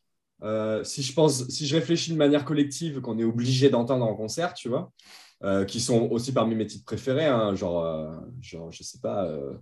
Genre euh, Peppercut, Given Up, euh, tu vois, des morceaux comme ça, c'est c'est un peu passage obligé, quoi, tu vois. Euh, Qu'est-ce que je voulais dire? Parle-moi de pourquoi autant de titres de A Thousand Suns. je, je pense que ça, je pense que c'est l'album qui a le plus polarisé le- les, les- les fans, hein, clairement. Euh, Je te le confirme. Moi-même, je suis polarisé par rapport à cet album. Qu'est-ce que tu en as pensé? Même en le ré... Alors, qu'est-ce que tu en as pensé à l'époque? Ouais. Et qu'est-ce que tu en penses maintenant, aujourd'hui, après l'avoir réécouté? Alors, à l'époque, je suis totalement passé à côté. Totalement passé à côté. Alors, t'es passé à côté, genre, tu l'as écouté une fois, t'as dit c'est nul ou... Je sais même pas si je l'ai- il- En fait, il sort en 2010. Ouais. Et, en, et en 2010, je commence. À l'époque, j'écoute plus du métal, euh, mais, mais vraiment, le métal un peu euh, classique, quoi. Avenged Sevenfold, tous ces trucs-là. J'écoutais pas encore Avenge à l'époque. Ah ouais Non, Ah ouais, euh, putain, A- d'accord. Avenge, je découvre avec, euh, avec euh, euh, l'album blanc, enfin l'éponyme, quoi. C'est pas, pas 2006 euh Hmm. Je suis en train de dire une grosse connerie, là. Ouais, non, non, non, non. Euh, attends, j'ai- plus la date en tête. Je crois que c'est genre. euh, c'est 2011, si je te dis pas de bêtises, pour euh, l'éponyme. Euh, ah non, 2007 Ah, mais non, je suis con. Pardon. Non, non, euh, il sort en même temps que Nightmare, euh, Thousand Sun. Excuse-moi. Euh, D'accord, d'accord, d'accord. ok, Et du coup, oui, non, non, pardon, je dis n'importe quoi. Euh, je, ouais, je, je suis plutôt dans le, effectivement, euh, tu vois, Nightmare. Euh, j'écoute, euh, j'écoute. euh, c'est vraiment à ce, à ce moment-là où je me plonge à fond, à fond dans, le, dans Metallica. Je reviens un peu sur le, le, le trash, le trash des années 90. C'est là que je me mets à écouter. Megadeth, Ouais. etc. Et du coup, je suis passé totalement à côté de cet album. Euh, J'avais bien sûr écouté de Catalyst. Et alors là, en le réécoutant, l'ennui total, honnêtement. Sans mentir, je, je, je comprends, je, je, comprends, je trouve ça intéressant ce qu'ils ont tenté de faire. Je suis juste pas fait pour ça. C'est, je suis pas le public, tu vois. Carrément. Euh, alors, bi- bizarrement, tu vois, pour te dire à quel point vraiment je suis pas chiant, c'est que c'est c'est même pas un album que je conseillerais aux gens. Euh, bah, tu vois, ça fait quelques années qu'on se connaît, tu vois, je t'ai jamais dit, euh, putain, faut que tu écoutes cet album absolument. Non, c'est vrai. Euh, déjà, je trouve que par rapport à Minute to Midnight, euh, c'est... on va en parler après de Minute to Midnight si tu veux. Euh, Il y a des choses qui sont. Putain, je suis désolé, du coup, je suis obligé de parler de Minute to Midnight, mais il y a des choses qui sont réussies dans cet album. Euh, je vais rester très vague. hein. Et il y a certaines choses qui sont, je trouve, plutôt ratées dans Minute to Midnight. Tout ce qui est boîte à rythme, synthé, tous ces trucs-là, je trouve que ça fait très euh, euh, garage band version démo. euh, tu vois, c'est c'est pas fou. Et je trouve que la prod est pas fou, est pas folle, quoi. Et, euh, et le truc, c'est qu'avec euh, Thousand Sun, je trouve qu'au niveau de la production, je trouve qu'il y a un gap qui est énorme. Oui. Et je trouve que niveau sonorité, c'est hyper moderne pour l'époque, hein, bien sûr.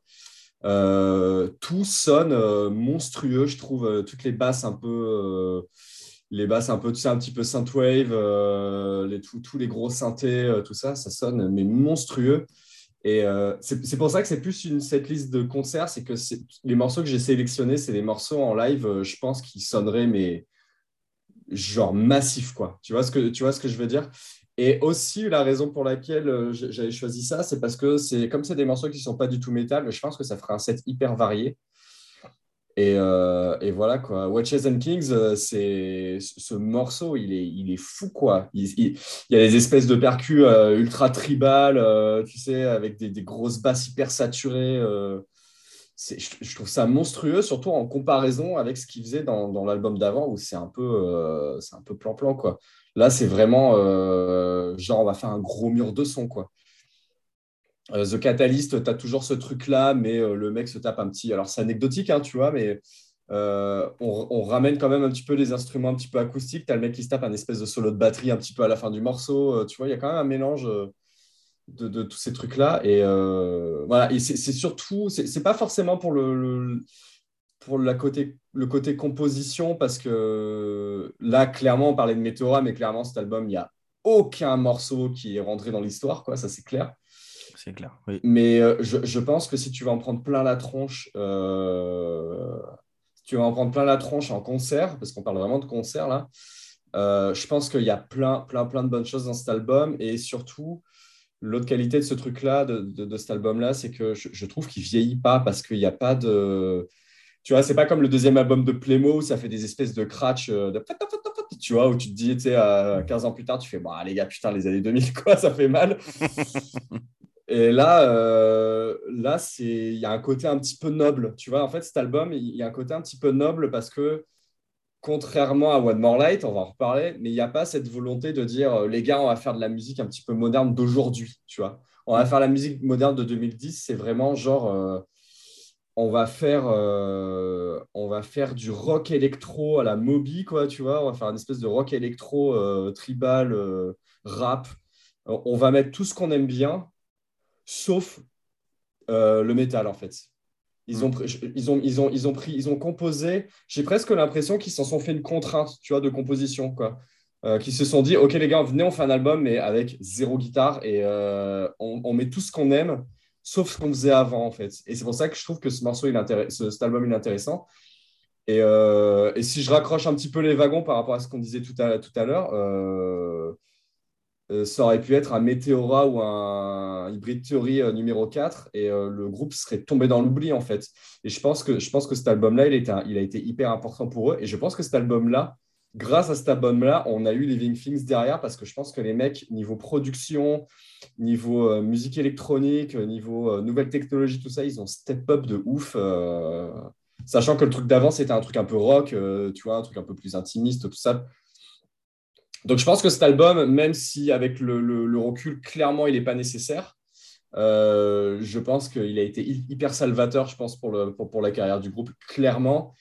Et, encore une fois, autre qualité, euh, il vieillit pas. Enfin, moi, je trouve, euh, à part deux, trois trucs, surtout l'espèce de dernier morceau. Euh, putain, comment il s'appelle? Il, il, y a un tout dernier morceau, je crois que c'est le morceau de fermeture. Euh, as Chester qui. C'est The Messenger. Ouais, The Messenger. Tu as, Chester qui fait une espèce de guitare-voix. Je, je, pense. Ça serait bien que tu fasses ça dans ton podcast à la suite, de faire une espèce de flop 5 des pires morceaux du groupe. Je pense que lui, il est là. franchement, fais ça, fais ça les, prochaines émissions. Je pense que c'est intéressant parce que ça, te permet de prendre du recul par rapport à un groupe que tu adores et te dire, OK, ce groupe, j'adore, mais là, ils ont chié dans la colle, tu vois. Mais alors, The Messenger, c'est un enfer. Il chante faux, il pousse. Je pense qu'il allait se faire opérer euh, dans l'heure qui a suivi, quoi, tu vois. c'est un enfer. Je sais pas si tu t'en souviens, si tu l'as si un peu réécouté. Alors, j'avoue, je l'ai écouté une fois pour préparer et je me souviens absolument pas. Ah bah, franchement, franchement, on va écouter The Messenger. Je comprends pas pourquoi les mecs ont validé ce truc. C'est un enfer, quoi. Ça fait vraiment, ça fait vraiment contraste avec le reste de l'album qui est hyper froid, hyper léché, hyper électro. Et là, c'est une espèce de guitare voix, mais complètement raté. Euh. Oh, alors, tu vois, limite, tu m'as donné envie d'aller écouter ce truc juste parce que je sais que je, je vais, je vais rigoler. T'as mal. en fait, j'arrive pas, pas à savoir si c'était une vraie volonté de dire allez, on fait un truc un peu, euh, un truc un peu raw, quoi, tu vois, ou alors si c'est vraiment, euh, genre, il n'en pouvait plus à la fin de la session et c'était genre la moins pire de, ce qu'il pouvait donner, mais c'est, pas que sa voix, c'est tout est mal enregistré, quoi. C'est, je, pense qu'ils ont voulu faire un truc un peu. Euh, je, pense que je pense qu'ils ont, ils ont peut-être fait un espèce de, délire un peu. venez, on fait ça, on met un micro au milieu de la pièce et, et on enregistre. Euh, un peu comme Hunter Shikari fait, euh, fait quand ils font des espèces de piano sur les albums. Tu sais, ils, se foutent dans un studio, ils mettent un micro et et tu as, le chanteur qui fait, euh, qui, fait piano-voix et tout. Tu as un truc un peu authentique, tu vois. Là, à, creuser, je me demande s'ils n'ont pas fait un truc comme ça et que c'est totalement raté. c'est totalement loupé. Mec, c'est un enfer. Si, tu, si on fait un flop 5, c'est numéro 1 dans le flop 5. Voilà numéro un, le pire morceau de, de Linkin Park. En comptant les démos, en comptant Xero en 1996. Ah yes, ah, ok, ok, je tu vois. tu vois le bordel. Euh, alors, au vu de ce que tu m'as dit là, au final, euh, j'étais pas chaud pour en mettre un deuxième, hein, je t'avoue. J'allais limite pas te laisser le choix. Mais vu ce que tu m'as dit, peut-être qu'un petit euh, and Kings. Ouais, ouais, celui-là. C'est celui-là que tu garderais, tu penses? Ouais, carrément, carrément. Eh ben, ah, il y a, y, a, y a, Waiting for the End qui a un super euh, joli euh, single-long euh, qui, qui, qui, est assez cool. ça aussi en live, ça peut être pas mal. c'est un morceau qui me, qui me suit encore aujourd'hui. Et surtout, qui prend, surtout qui prend tout son sens de, de, depuis la mort du chanteur, mais on a dit, on a dit qu'on ne prendrait pas ça en compte. Ouais. Witches and Kings alors. Witches and Kings? Allez, c'est parti pour Witches and Kings. Ça me fait un peu mal au cœur. Ceci, ceci est, le numéro, est le numéro 13 de notre, de notre setlist. Euh, écoute, je pense que bah, tu, tu en as un tout petit peu parlé, en as un peu parlé, donc je pense que c'est le temps qu'on y retourne. Euh, Minutes to Midnight, du coup. Euh, l'album du coup après Meteora entre Meteora mm. et A Thousand Suns euh, un album tellement 2007 je trouve en le réécoutant, je me suis dit, on est en 2007, c'est-à-dire euh, on, veut faire, on, on, veut faire du rock qui passe à la radio. Et si tu veux faire du rock qui passe à la radio, bah, il fallait faire cet album-là. Je trouve que c'est la définition de, de, de, tu, penses, tu, tu, penses, que c'est ça? Moi, moi j'ai l'impression que c'est limite. Euh, enfin, c'est c'est moi qui fantasme, moi qui ai envie de dire ça, mais j'ai l'impression que c'est un peu une rébellion, quoi, de dire non, putain, on va euh, va pas faire un météorat tous les deux ans. Il y, a ça aussi pour le coup, je pensais dire, dire aux gens, mais météo, enfin, on ne, refera pas d'hybride théorie météora, les gars. Enfin, c'est fini, c'est plus, c'est plus nous, c'est plus ce qu'on a envie de faire, c'est plus nos, c'est plus nos, nos, envies, quoi. Euh, mais en même temps, euh, putain, qu'est-ce que c'est radiophonique? Moi, moi, c'est, moi, c'est moi, c'est marrant parce que ça me fait, euh, ça me fait penser au, à l'espèce de pop rock, rock électro. du début des années 2000, tu sais. Genre les trucs à la quoi? Les, les, trucs un peu, euh, les trucs un peu, ouais, on, on, en parlait tout à l'heure. Je sais pas pourquoi je, je, pense à ça à chaque fois, mais les trucs un peu à la Moby, quoi. Tu vois ce que je veux dire? Oh, On est un peu plus vénère quand même. Bah, sur, sur certains morceaux, euh, tu avais. Euh, oui, c'est sûr que si écoutes un, un Day, oui, ou What I've Done, etc. Oui, c'est très. Moi, déjà la pochette, la, la, pochette, genre les mecs dans le noir au bord de l'eau là. Oh bah, genre, je, suis en train de taper en même temps parce que j'essaie de retrouver des trucs, mais les trucs un peu à la teardrop de Massive Attack. Tu vois, c'est ce truc un peu très. Ah, euh, yes. Tu, vois, un petit, peu, un petit peu cette vibe euh, fin années 90, début 2000. Euh, tu, vois, tu vois ce que je veux dire? Il y a une espèce de. Ça, ça, me fait presque un truc de nostalgie de, de, la fin des années 90. Tu vois, à l'époque où tu regardais, bah, encore une fois, c'est le, le, vieux daron qui parle là, tu vois, mais à l'époque où tu regardais Friends à la télé, quoi, tu vois. Ah, je vois ce que tu veux je, dire. Je sais pas pourquoi, mais ça me, ça me fait un espèce de truc de nostalgie d'un truc pourtant sorti en 2007. Quoi. Je sais pas trop. Euh, je, me demande s'il y a des gens qui écoutent qui seront dans le, dans le, un peu dans le même mood que moi, tu vois, mais ça, ça me fait un truc. Euh. Mais je suis complètement d'accord avec toi que c'est. Ouais, c'est très. Euh, pour moi, cet album, il, est calibré radio, mais comme. Ouais, ah, totalement. surtout, le, surtout, le, single. Hein, le single mais, les singles, j'ai envie de te dire, franchement, tous les singles, enfin tous les singles de cet album, c'est parce que mm. du coup peut-être pour, rappel, euh, si, vous avez pu trop les souvenirs, mais du coup l'album sort le 14 mai 2007, euh, du coup, euh, et, et, les singles, le single pour annoncer, parce que oui à l'époque il sortait un single avant l'album, hein, c'est et tous les autres singles sortaient après l'album, alors que maintenant on sort les cinq avant et après l'album sort. du coup premier single c'est What I've Done, voilà. Euh, l'album sort euh, en août, donc quatre mois après, trois mois après. Ils sortent euh, Bleed Out, qui était le deuxième single. Et après, ça, après ça sort Shadow of the Day en octobre. Given Up en mars, donc presque un an après, ils te ressortent le quatrième single. Et en juillet, donc. Attends, ils ont, fait, ils ont fait un clip de, de Given Up? Euh, et alors, il, est considéré comme single. Je sais pas s'il y a eu de clip. Qu'est-ce que ça veut dire euh, single du coup? Il le ressort en deux titres quoi Ah ouais ouais, je pense. Hein. Euh, Putain, c'est dingue. Mais oui, il y, a une vidéo, c'est une vidéo live pour le coup. Hein. C'est là une vidéo live. ouais, parce que tu vois, directed by Johan, donc Johan étant le étant le, le le, DJ, ouais, mais il a, il a, fait, il a, fait, beaucoup de, il a fait beaucoup de clips, lui. Euh, je ne pense pas qu'il les ait. Euh, il a soit réalisé, soit co-réalisé pas mal des clips de, de Linkin Park. Il s'est vachement investi à ce niveau-là. Donc, tu vois, Given Up mars 2008, donc presque un an après, enfin, en gros, dix mois après la sortie de l'album. Et en juillet, euh, de la même de juillet, donc 15 mois après la sortie de l'album, ils sortent un. Enfin, du coup, en, single, tu as Leave out, Leave, out, All the Rest. Euh, qui, a, qui a aussi eu le droit à son, à son single euh, dirigé par euh, Johan. Voilà. Le clip, du coup, ouais. Le clip, pardon, ouais, exactement. donc, déjà, une, effectivement, une époque totalement différente de maintenant où tu sortais un single, puis l'album, et puis après les autres pour continuer à faire vivre l'album. Alors maintenant, tu sors tous les singles avant. Euh, mais voilà, euh, sur cet album, en tout cas, tout est, tout est, tout est euh, radiophonique au possible. Alors, toi et moi, on était d'accord sur, sur Given Up. Pour le coup, enfin, juste le, la note que tient, que tient Chester sur ce titre est juste monumentale. Non, puis le, en dehors de ça, moi, moi, les, moi, les performances, je ne vais pas dire que je m'en fous des performances, mais parce que c'est toujours cool à voir, tu vois. Ça, ça fait partie du truc. Mais c'est un bon morceau, point barre, quoi. Tu vois, c'est vraiment. Euh, c'est euh, couplet, refrain, couplet, refrain. Euh, c'est hyper basique, mais c'est basique dans le sens où c'est tellement évident que n'importe quel connard pourrait dire ah, Moi aussi, je pourrais en composer un comme ça de morceau, tu vois. Et en fait, c'est hyper compliqué de, de faire un morceau comme ça, aussi simple et à la fois aussi inspirant, euh, tu vois, qui passe aussi bien en live, euh, dans un style en plus euh, qui n'est pas le tien à la base, parce que c'est quand même très rock, quoi, tu vois. Enfin, Ouais, grave. un petit bois, il y a un petit peu de métal, il y a une espèce de simili breakdown euh, à- un peu à la fin, comme il faisait un peu sur le premier album, quoi.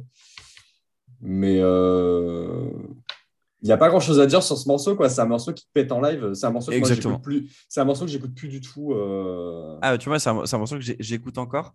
Euh, et, D'accord. et- et- et- même chose pour les deux titres que j'ai mis. Euh, alors, Ah toi, oui, par exemple, vrai. toi en plus, tu avais mis euh, euh, Leave Out All the Rest et Shadow of the Day. voilà, c'est des beaux morceaux, c'est joli. Moi, j'ai mis, j'ai mis euh, toujours dans la veine un peu vénère, j'ai mis euh, No More Sorrow. Ah, J'ai hésité avec celui-là parce que je, je me souviens que euh, quand ils avaient fait en 2007, ils l'avaient joué et en, en live, ce morceau, je l'aime pas, clairement. Je l'aime pas.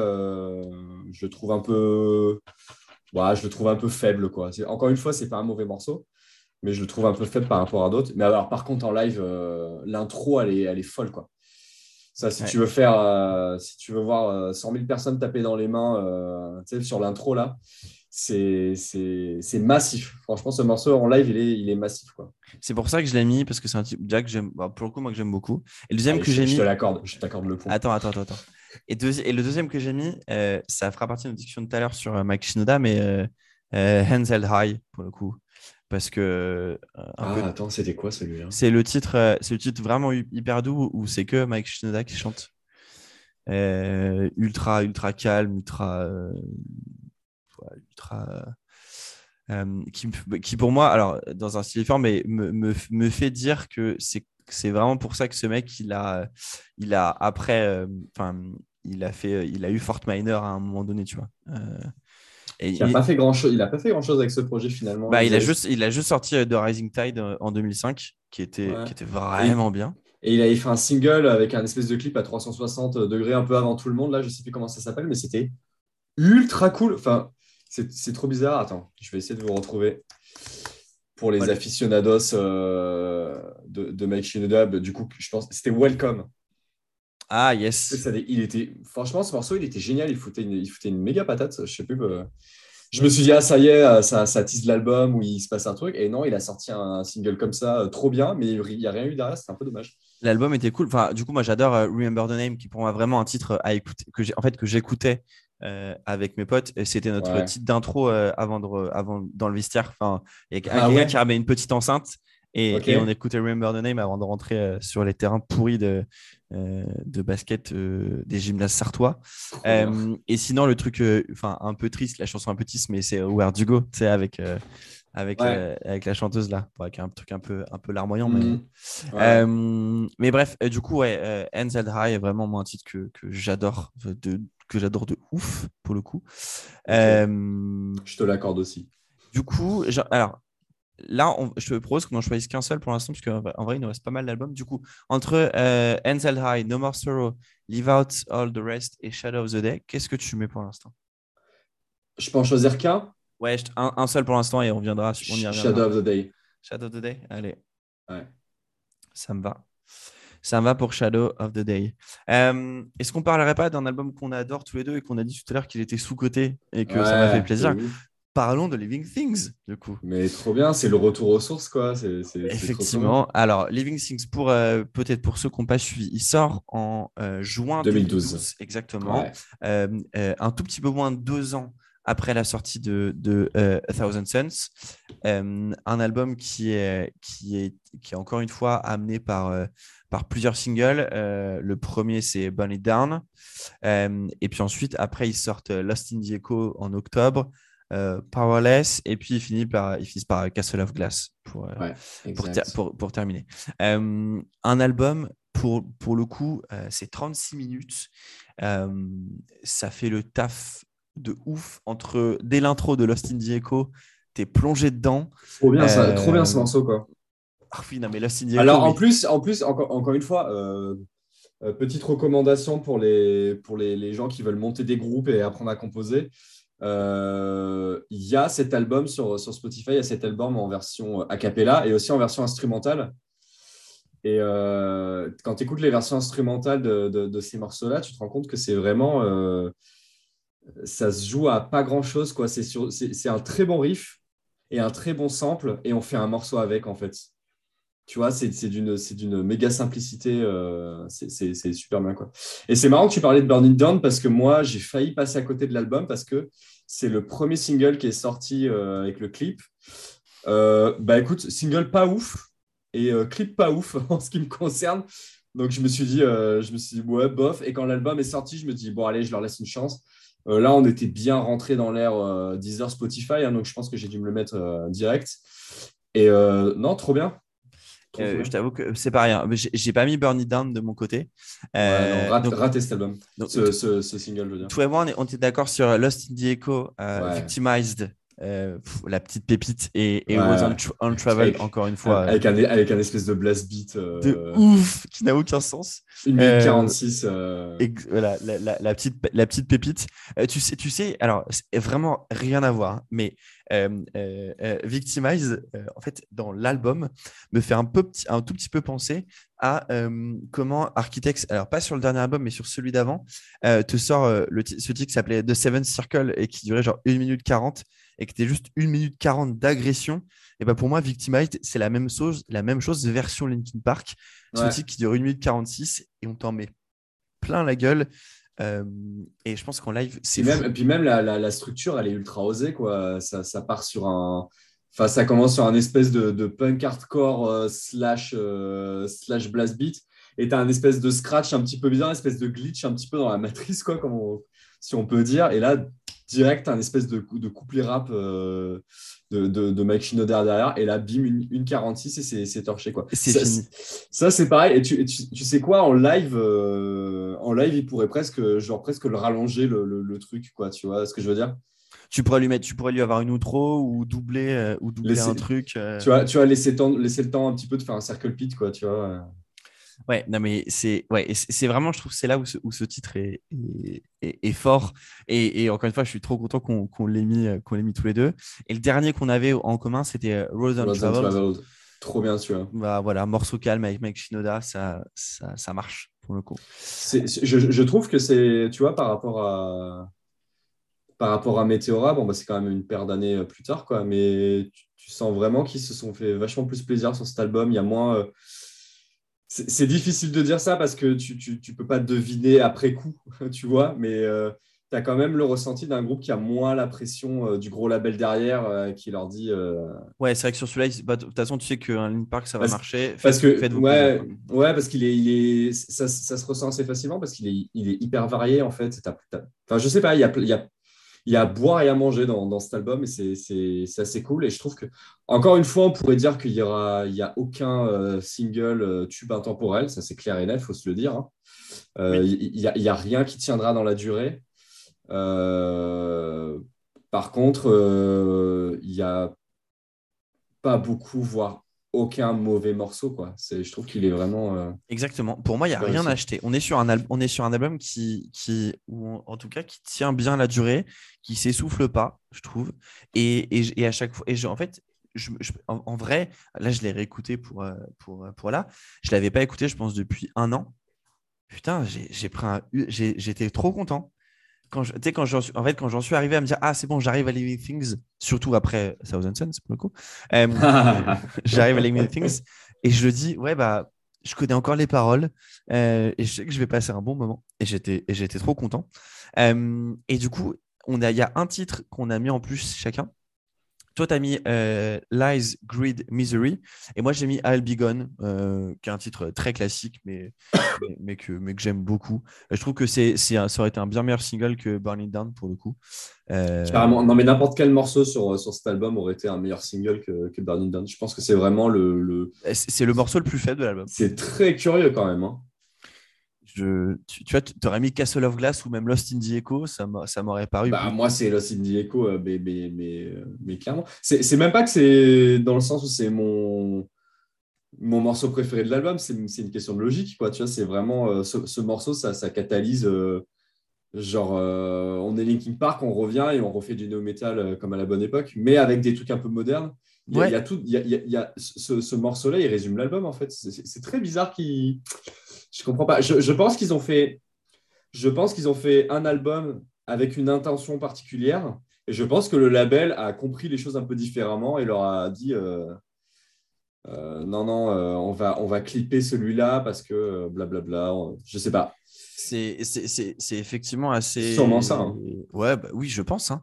Mais, mais c'est c'est vrai que c'est vrai que pour le coup, c'est je, je trouve ça je trouve ça assez étonnant. Euh, Enfin, ouais, je ce, choix est assez ce choix est assez étonnant. Mais franchement, je le répète encore une fois, je suis vraiment trop content qu'on soit d'accord sur euh, sur cet album et, et qu'on le et qu'on le représente euh, parce que parce que ouais, pour moi, c'est Je ne sais, pas, je sais pas à quel point il va, je sais pas à quel point il va vieillir parce qu'il n'est pas si vieux. que- Ah, putain, il a 10 ans. Ah, il, a, même, hein. il a 10 ans. Il fête ses 10 ans quand même. hein. Bâtard, putain. Euh, mais pour l'instant, je trouve qu'il n'a pas, il a pas vieilli parce que justement, c'est un album euh, qui essaie pas de, de- de s'inscrire dans une, du- dans, un, dans une dans un temps, quoi. Tu vois, il est pas. euh, C'est un album qui aurait pu sortir en 2000, c'est un album qui aurait pu sortir aujourd'hui. euh, c'est un album. De, je pense que c'est pour ça qu'on l'aime bien tous les deux, c'est que c'est un album de Linkin Park, quoi. Tu vois, Oui. c'est vraiment. Tu veux écouter du Linkin Park et, t'as- et je sais pas, t'en as marre d'écouter Hybrid Theory, Meteora, bah mets-toi Ouais, Living carrément. Things en fait. Voilà. complètement, Et puis, complètement. euh, et puis, et puis, change pas. Euh, écoute, on y reviendra peut-être après sur, euh, vu qu'on a que, il y a que deux titres euh, là, on, on se les, on se les fera euh, après. Et du coup, je me dis qu'il est quand même temps qu'on parle de, on parle d'Hybrid Theory quand même. hein. Putain, j'avais Euh, oublié. ouais, ce serait peut-être bien qu'on en parle un peu. Alors, on était d'accord sur euh, Papercut, Points of Authority, Indian, One Step Closer. Toi, tu avais mis en plus By Myself. Ça aurait Euh, pu être un autre. J'avais hésité entre celui-là. Moi, et, moi j'ai mis- euh, j'ai mis Crawling, mais en vrai, de côté, je m'étais mis aussi euh, Crawling- Runaway. Crawling- Crawling, elle me fait un peu chier en fait euh, avec le temps. A Place for My Head, je l'aime bien parce que je pense qu'elle a, elle a un petit peu vénère. Je pense qu'elle passerait bien en live. J'avais mis de côté A Place for En fait, c'est simple. Moi, regarde comment je, comment je fais? De côté, j'avais mis Papercut, One Step Closer, With You, Points of Authority, Crawling, Runaway by Myself, Indian et A Place for My Head, donc presque tout l'album en fait. Euh, et du coup, forcément, il faut faire des choix. Et c'est pour Ouais. ça que j'avais pris Papercut, One Step Closer, Points of Authority, Indian et Crawling. Euh, crawling, c'est plus pour le- l'effet, j'ai envie d'être euh, bras dessus, bras dessous. euh, encore une fois, on va reparler pour une troisième fois, mais j'ai envie d'être un peu bras dessus, bras dessous avec Boris sur ce genre de, sur ce genre de, de titre et, et hurler. Boris, casse-toi de ce podcast pour la dernière fois. Euh, en, fait, je, en fait, je le vois comme euh, bah, c'est un peu notre, c'est un peu notre concert et j'ai envie de le passer avec mes potes à chanter bras dessous. Je trouve que c'est, je trouve que c'est un bon titre. Mais en Tu- vrai, je me suis vraiment. Tu me prends par les sentiments. mais mais chier, non non mais tu sais quoi enfin, enfin, pour moi euh, cet album mérite plus que de n'avoir plus que quatre titres sur cette liste cette liste de 20 donc euh, on, on peut aussi se faire plaisir et mettre Crawling et By Myself tu vois on n'est pas on n'est pas fermé à l'idée tu vois en vrai parce que là là on a, on a mis 14 titres il nous reste 6 à mettre en vrai je pense que ça peut ça va le faire Allez, vas-y, on fait ça.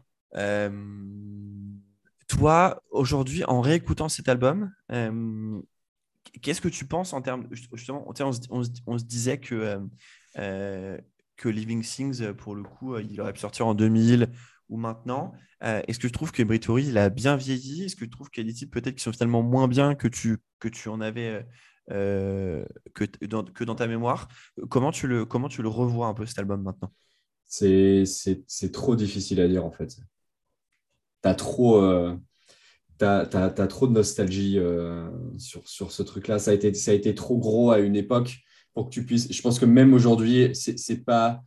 Tu vois, 20 ans, je pense que c'est pas assez pour avoir du recul et de se dire Ah putain, c'est un peu vieilli, tu vois. Euh, tu, vois, petite digression, mais moi, ça me fait, ça me fait pareil avec Jurassic Park, quoi, tu vois. Jurassic Park, euh, c'est sorti en 93. Je commence à peine à me dire ah putain, le diplodocus, euh, quand même, euh, du début du film, on voit un petit peu le fond vert. Quoi. Enfin, on voit le. C'est pas un fond vert, mais tu dis, ok, on voit un peu l'image de synthèse. Enfin, tu vois, il m'a fallu 30 ans pour, pour me dire, ok, ouais, là, à ce moment-là, j'avoue, ça commence. Mais là, c'est un petit peu pareil, en fait. C'est. Quel- Quelqu'un, pense que je pense qu'un je pense qu'un un- un mec de 16 ans, euh, je- ouais, je pense que c'est un mec je pense, que c'est soit, soit un petit gars de 20 ans euh, qui, pourrait, euh, qui pourrait dire, qui pourrait dire aujourd'hui de dire bon ben moi j'ai découvert ça, c'est mon grand frère ou ma grande sœur qui, m'a filé l'album, comme moi avec ma grande sœur, quoi, tu vois, et qui pourrait dire j'ai écouté tellement de choses après que rapidement que je, peux dire que ça, que ça a mal vieilli ou pas. Nous, ça nous a suivi toute notre vie, donc je pense qu'il n'y a, a aucun moyen pour qu'on prenne du recul sur, sur ce truc-là. Donc c'est très difficile de juger. Je pense qu'en étant un petit peu objectif, c'est un, enfin, une évidence que c'est un, un groupe qui pourrait pas sortir cet album-là aujourd'hui. Et en, et en fait, si Linkin Park n'existait pas, est-ce que euh, c'est un album, c'est une question hyper méta, quoi, tu vois, de dire. Si, Hybrid Theory sortait, sortirait aujourd'hui, sachant que Hybrid Theory est sorti en 2000, tout le monde pensait que, penserait que c'était ringard, tu vois, que ce serait ringard. Ouais, vrai. Si, si, Linkin Park n'avait euh, pas existé, donc le néo-metal n'aurait pas existé, est-ce que là, Hybrid Theory sortirait aujourd'hui, après Spirit Box, après Bring Me the Horizon, après Architect, et on se dirait, putain, c'est quoi ce truc hyper moderne, tu vois? Surtout que les modes, c'est un, truc hyper cyclique, enfin, tu vois. Si, la mode, si la mode est un truc cyclique, euh, si, on, parle, parce qu'il faut partir d'un faut, partir d'un truc un peu théorique, tu vois. Si on parle de la théorie que la mode est cyclique, c'est carrément trop tôt. Ça, c'est clair. Euh, mais euh, est-ce qu'il a vieilli? Impossible de répondre. Impossible de répondre. Je, suis assez d'accord avec toi. en fait, dans le sens où je trouve que typiquement en termes de prod, c'est un peu vieilli, mais en gardant son, charme et sans dénaturer ce que tu ressens de la musique. Ouais. et, effectivement, je me dis que en fait, ça fait que 20 ans. Et euh, bah, 20 ans, euh, enfin 22, 22 ans maintenant qu'on est en 2022. Bah euh, mais, mais je trouve que en fait, ça marche, ça marche toujours aussi bien, même pour les titres qui, sont, qui, ne sont pas, qui ne sont pas les, les singles, tu vois. je trouve que ça marche, ça marche vraiment très bien. Et, et pour le coup, moi, je trouve que c'est vraiment un album qui, qui, pour moi, va rester dans l'histoire comme un Black Album euh, de Metallica, euh, en tout cas pour le grand public, hein, comme un thriller de Michael Jackson, euh, comme, comme, comme, comme plein d'albums, comme Back in Black pour ACDC. Alors, bref, tu vois, je trouve que c'est un truc qui va rester genre, à vie, cet album, pour le coup. Est-ce que tu as, réécouté, est-ce que as réécouté Playmo récemment? Et j'ai jamais vraiment écouté Playmo. T'as jamais vraiment écouté alors, Et non, je sais. Alors, Playmo, tu vois, si tu, parce qu'on peut faire une comparaison avec ça, mais je pense que. Ah putain, tu vois, je t'avais dit que la bière, c'était pas une bonne idée là. Euh... Playmo, pour le coup, ça a vieilli parce que. Euh, je, parle de l'album euh, Medicine Cake. Euh, je, pense que cet album-là a vieilli parce que justement, je pense que les mecs, sur le moment, se sont dit putain, c'est l'avènement du no metal, il faut qu'on fasse du no metal et tout. Je pense qu'il y avait une vraie démarche sincère. Je pense pas que c'est des mecs je pense pas que c'était des opportunistes euh, qui se sont dit euh, comment on peut faire un max de pognon. D'ailleurs, si tu veux faire un max de pognon, faut, le métal, c'est le dernier truc à faire. Mais euh, je, pense que je pense qu'ils avaient une volonté, je ne veux pas parler à leur place, tu vois, mais il y, avait une volonté de dire voilà, on veut, faire, on veut faire un peu le truc cool du moment. Et, c'est pour ça que, c'est pour ça que cet, album, Medicine Cake, il a, il, a, il a ultra vieilli. Parce que dans Medicine Cake, tu as tous les poncifs euh, du, du no-metal de l'époque. Et c'est pour ça que ce truc n'est pas intemporel, en fait, tu vois. Il y, a tous les trucs qui ont été hyper cool. Moi, j'étais hyper fan de cet album aussi. Hein. Tu vois, je crache pas du tout dessus. Et c'était... Il y, a même un moment donné où je me, dis, je me disais, est-ce que, est-ce que Playmo n'est pas en train de dépasser Linkin Park à certains niveaux Parce que c'était, monstrueux ce que c'était à l'époque. Mais ce, groupe, enfin, le groupe a un peu tenu dans le temps. Il y a, certains albums de, de Playmo qui tiennent dans le temps, je trouve, genre l'album Rock tu vois, bizarrement, l'album rock, tu sens qu'il y a un truc un peu plus mature et un peu plus sincère qui fait que les mecs, euh, ils sont allés un peu plus dans leur vraie direction à eux. Euh, je pense euh, dans le groupe et aussi individuellement. Et, c'est ça qui fait que je trouve, en tout cas c'est très personnel, mais je trouve que, que l'album rock tient vachement plus dans la durée. Mais si, si tu compares Hybrid Theory avec Medicine Cake, ouais, Hybrid Theory se tient parce que je pense que les mecs, euh, ils avaient la même démarche que Playmo quand ils ont fait Rock, c'est-à-dire que les mecs, ils ont fait Hybrid Theory, je pense qu'ils avaient aucune idée de ce qu'ils étaient en train de créer là, en fait, tu vois. Oui, oui, oui pour moi, c'est vraiment. Euh, ouais. on, on fait ça parce qu'on a envie de faire ça, mais Comme, comme Korn, comme Korn, comme Limp Bizkit, euh, Limp Bizkit, ça boîte des grosses têtes de cons. Je pense que, je pense quand ils ont fait, euh, quand, quand ils ont commencé à faire Significant Other et tout, et tous ces, tous, tous ces albums-là, je pense qu'ils ne savaient pas ce qu'ils étaient en train de faire, tu vois. Alors que Playmo, ils savaient ce qu'ils étaient en train de faire. Ils savaient qu'ils étaient en train de faire un album de néo-metal. et du coup ça marche moins bien. Et tu- du coup, du coup, ça, du coup, ça vieillit plus vite parce que euh, parce que c'est trop sur le moment, quoi. Tu vois, c'est trop le truc.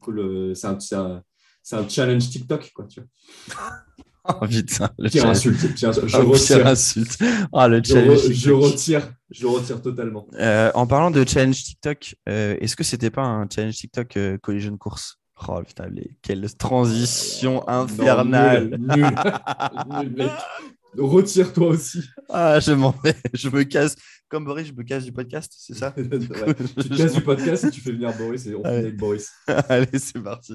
Euh, collision course, t'es passé à côté, t'as écouté, t'as kiffé, t'as pas aimé, qu'est-ce que t'en as? Euh, je- je- J'en pense rien du tout en fait. Je trouve ça. euh, euh, je trouve ça. Jay- Jay-Z, j'aime bien. J'ai essayé d'écouter pas mal de ses albums. Euh, je suis pas. je Le, hip-hop ricain euh, de, ces années-là, euh, j'y suis évidemment arrivé beaucoup trop tard, donc ça me touche pas. Euh, donc les trucs du genre Eminem, Jay-Z, Dr. Dre, Snoop Dogg, tous ces trucs-là, je serai le premier à dire que c'est génial et je serai le premier, si je si j'arrive sur une autre planète et qu'on me dit c'est quoi le hip-hop, je pense que je leur ferai écouter ça.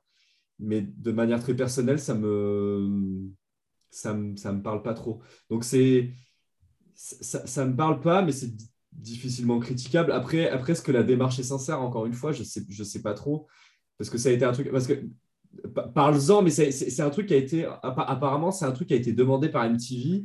Yes, euh, alors c'est en gros, euh, euh, MTV avait, une chaîne, voulait lancer un show qui s'appelait MTV's Mashups, du coup.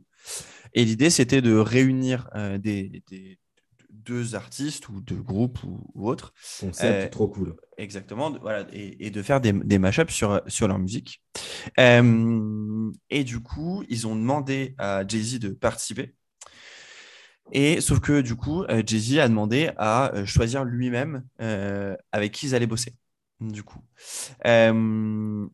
il a contacté Mike Shinoda euh, parce qu'en interview, il avait dit qu'il trouvait que ce que faisait, euh, ce que faisait Linkin Park, c'était, enfin, c'était, c'était ultra cool et que euh, et qu'il sentait, il sentait le, le, le côté euh, fan de, fan de hip-hop de, de Mike Shinoda, pour le coup. Ah, et donc, ils ont commencé à travailler ensemble par email, en gros. Et au final, ils devaient juste bosser par email, faire les trucs et envoyer à MTV et que ça passe dans l'émission. Et en fait, euh, plus ils discutaient, euh, euh, ils, ils disaient qu'en fait, ça matchait pas de juste mélanger en gros les parties. Euh, C'était mieux, il fallait retravailler et réenregistrer euh, les parties rap notamment. Euh, parce que du coup, forcément, si tu changes un peu le, tu vois, le, le beat du titre, bah, ça, va, ça change la vibe et ça change un petit peu la manière dont tu vas devoir sortir, sortir ton couplet. Euh, et en fait, ils ont en même temps re- re- re- re- réenregistré, pardon, ils ont réenregistré, excuse-moi, euh, toutes les parties instrumentales euh, des titres de Linkin Park et les parties vocales de, de Shinoda. Et du coup, ils ont enregistré le truc, ils ont fait l'entièreté du truc, c'est-à-dire les, enregistre- les réenregistrements et tout ça en quatre jours. Pour combien de titres? C'est six titres, non? Six titres, quatre jours. Ouais. Euh, et, euh, et du coup, voilà, ils ont sorti ça, euh, ils ont sorti ça enfin, ensemble. Et alors, pour rappel, peut-être, si vous avez jamais écouté, bon, ça me paraîtrait un, peu- étonnant, mais en gros, en type de mashup, c'est le premier titre, c'est Lying From You, mixé avec Dirt Off Your Shoulder, de, du coup, de, notre ami Jay-Z. Deuxième titre, c'est Papercut, mixé avec Bing Pimpin. Ensuite, c'est Faint avec euh, Gigawatts. Ensuite, c'est Numb avec Encore. Euh, In the End avec ISO. Et le dernier, c'est un triple mashup puisque c'est Points of Authority euh, avec One Step Closer et euh, Nine and Problems de, euh, Que j'aime beaucoup. de, de Jay-Z. Voilà, moi je trouve ça, franchement, je trouve ça assez dingue pour le coup. C'est, c'est dingue. Enfin, perso, moi je trouve ça, je trouve ça dingue. Ça rend trop bien. Euh, le live est, le, le live est, est assez fou. C'est dans un tout petit, dans, un- dans une toute petite salle. On dirait une espèce de Ah oui, maroquinerie. putain, je me Ouais. rappelle, ouais, ouais. franchement, franchement, on dirait, on dirait une maroquinerie. Bah, je... C'est en club, ils ont fait ça en club. Ça a été fait un truc qui s'appelle euh, ouais, de Roxy Theater. C'est un nightclub à Sunset Strip euh, euh, sur Hollywood, quoi, sur Mm. les boulevards. Et c'est ultra stylé. Et je l'ai réécouté du coup récemment, enfin, quand est sortie la vidéo de- du règlement hein, dont je vous parlais tout à l'heure. Et j'ai trouvé ça dingue. Et, et en vrai, moi, vu qu'on est sur ma sur notre setlist parfaite, je voudrais juste que ce concert se fasse, que Jay-Z arrive et qu'il t- qu'il nous fasse Numb Ouais. encore. C'est impossible à refuser ça. et, et, et, et ça jump et tu passes un, et tu Ok. passes un pur moment. tu m'as Voilà. convaincu. T'es convaincu? Je suis convaincu. Voilà, Collision Course. Et du coup, il nous reste que trois places après tout ça. Euh, on va aller rapidement parce que je pense qu'on n'a pas grand chose à dire toi et moi dessus, mais euh, parlons un peu de The Hunting Party et One More Light que j'ai envie de mettre en même temps. Euh, The Hunting Party est pas un mauvais album. Euh, Il y a des featuring, il y a des featuring, comme on dit, intéressants, mais je trouve ça pas très très Je abouti. suis pas d'accord. Tu les trouves pas intéressants? Pas du tout. Euh, genre celui avec. euh, moi, j'aime bien, j'aime bien celui avec Daron pour le coup. Alors, celui avec Daron, ça pue la démo de derrière euh, les fagots. La C'est démo pas du... faux, ouais. Ça pue la démo du fond du tiroir. Mais alors, ça, Collision Course a été enregistré en 4 jours. Je suis sûr que ce morceau, il a été fait en une heure. Ça, ça schlingue le morceau qui n'a pas été accepté euh, sur un album de système. Je, mais alors là, mais je mets un million de dollars sur la table. Ah ouais? Mais ça, se voit, c'est un, riff de guitare avec Mike Shinoda qui essaye de faire quelque chose dessus. Euh, non, non, non, c'est totalement. euh, là, pour, là, pour le coup, c'est je pense que c'est en numéro 2 dans mon flop. dans mon flop 5 des pires morceaux. Non, l'album, euh, en fait, c'est un peu. C'est un, peu une semi-déception cet album parce que. enfin, c'est une semi-déception dans l'autre sens parce qu'il y avait le single. Peut-être que tu veux résumer le truc. C'est Guilty All the Same, le single. Ouais, c'est ça. Qui est. euh, putain, on dirait vraiment. euh, pour ceux qui connaissent, euh, pour, pour, les, pour les collègues musiciens, on dirait vraiment un bœuf à la Luna Rossa le dimanche matin. Pff, oh là là, mais c'est vraiment rythmiquement, il n'y a rien. Enfin, c'est vraiment. euh, je, je sais, je sais pas quoi dire dessus, mais c'est c'est vraiment, c'est vraiment pas bon. Et en plus, c'est un morceau, mais qui mais à rallonge. Là, je l'ai sous les yeux. C'est un morceau qui fait presque 6 minutes. Ça n'a aucun intérêt. euh, bref. Si- sinon, le reste de l'album, pourquoi je dis que c'est une semi-déception? Parce que l'album s'ouvre sur deux morceaux. euh, qui sont euh, Kiss to the Kingdom et All for Nothing. Ouais, avec Paige Hamilton de Helmet. Voilà, featuring quelqu'un que je connais pas, mais apparemment toi aussi. Ah yes, ouais, ouais, je connais bien. Ouais. le coup. Ouais. Et en fait, ça part.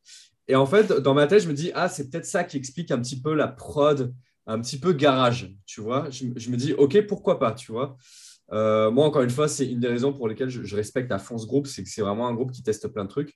Sauf que là, encore une fois, euh, il y a un truc juste boutiste euh, en fait, qui n'est pas là, en fait, tu vois. C'est-à-dire que ça commence sur ces deux morceaux qui sont limite bah, punk rock, en fait. On dirait, on a presque l'impression d'écouter du Rise Against, quoi.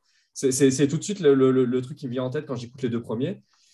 Et je me dis, ah ok, les gars, ils partent sur un, euh, sur un espèce de, euh, sur un espèce de, ouais, de punk rock, un peu punk hardcore parce que des fois c'est un petit peu, un petit peu énervé sans, sans, sans, que ça aille dans des, dans, dans des extrêmes. Et je me dis, ok, je me, je me laisse porter par le truc, tu vois. Pour, pourquoi pas? Ça peut, ça peut être un bon album, c'est assez catchy. euh, voilà, je mets, tu vois, si je me fais une playlist, euh, si je me fais une playlist punk rock euh, avec euh, Rise Against, William Scream, euh, tous ces trucs-là, euh, vas-y, je mets, je mets ces morceaux-là aussi. Ça, ça fit complètement. Mais alors après, le problème, c'est que ça repart dans un truc un peu, peu néo-metal à la Linkin Park avec des grosses guillemets, mais toujours avec cette espèce de, de, production euh, qui va pas du tout en fait. Et du coup, ça fait, il y, y a certains morceaux. je vous invite à écouter Mark the Graves, euh, où il y a une espèce de riff, euh, une espèce de riff de guitare, euh, pareil, qui essaie d'être un peu néo. ça fait vraiment, ça fait vraiment démo quoi.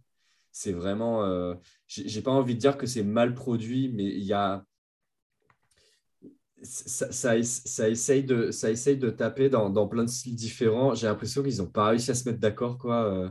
tu vois ce que je veux dire? Est-ce qu'ils se sont pas mis d'accord Premier album sans Rick Rubin, hein Ouais, je, sais pas. Qui, qui a produit ce, ce, ce truc-là? Bah, ouais, ouais, là bah, c'est ce que j'ai. euh, Living Things étant le dernier album avec Rick Rubin, c'est le Ouais, bah, premier, voilà. c'est le premier produit par Mike Shinoda et euh, Brad Johnson, Benson, le, le guitariste de, de Linkin Park. Ouais, ils ont chié dans la colle. hein. Franchement, euh, C'est un entre-soi, c'est devenu un entre-soi en fait, j'ai l'impression. ouais, ouais, ouais.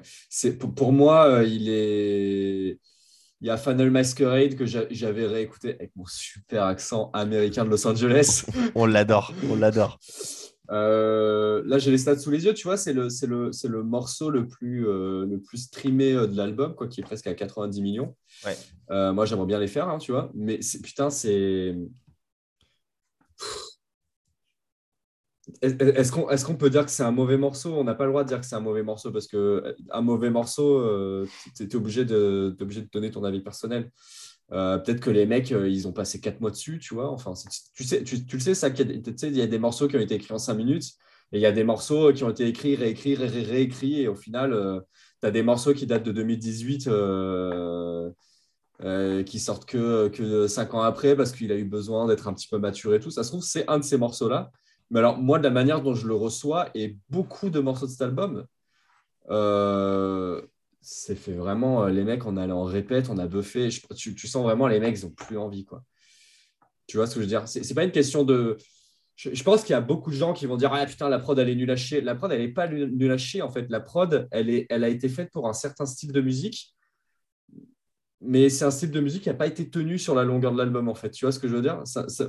S'ils avaient fait un truc vraiment punk rock euh, avec cette espèce de, de, truc. euh, je, pense tout de suite parce que parce que on en a on, en a parlé tout à l'heure, mais ça, me fait penser limite à du marmosette. Tu sais, ça aurait pu être un truc un peu genre, euh, allez, viens, on fait, on fait une batterie, on, viens, on enregistre une batterie, on met que les overhead, tu vois, et puis on enregistre sur la guitare, on met un ampli Marshall, un vieux ampli Marshall à lampe, on met un micro devant et puis basta.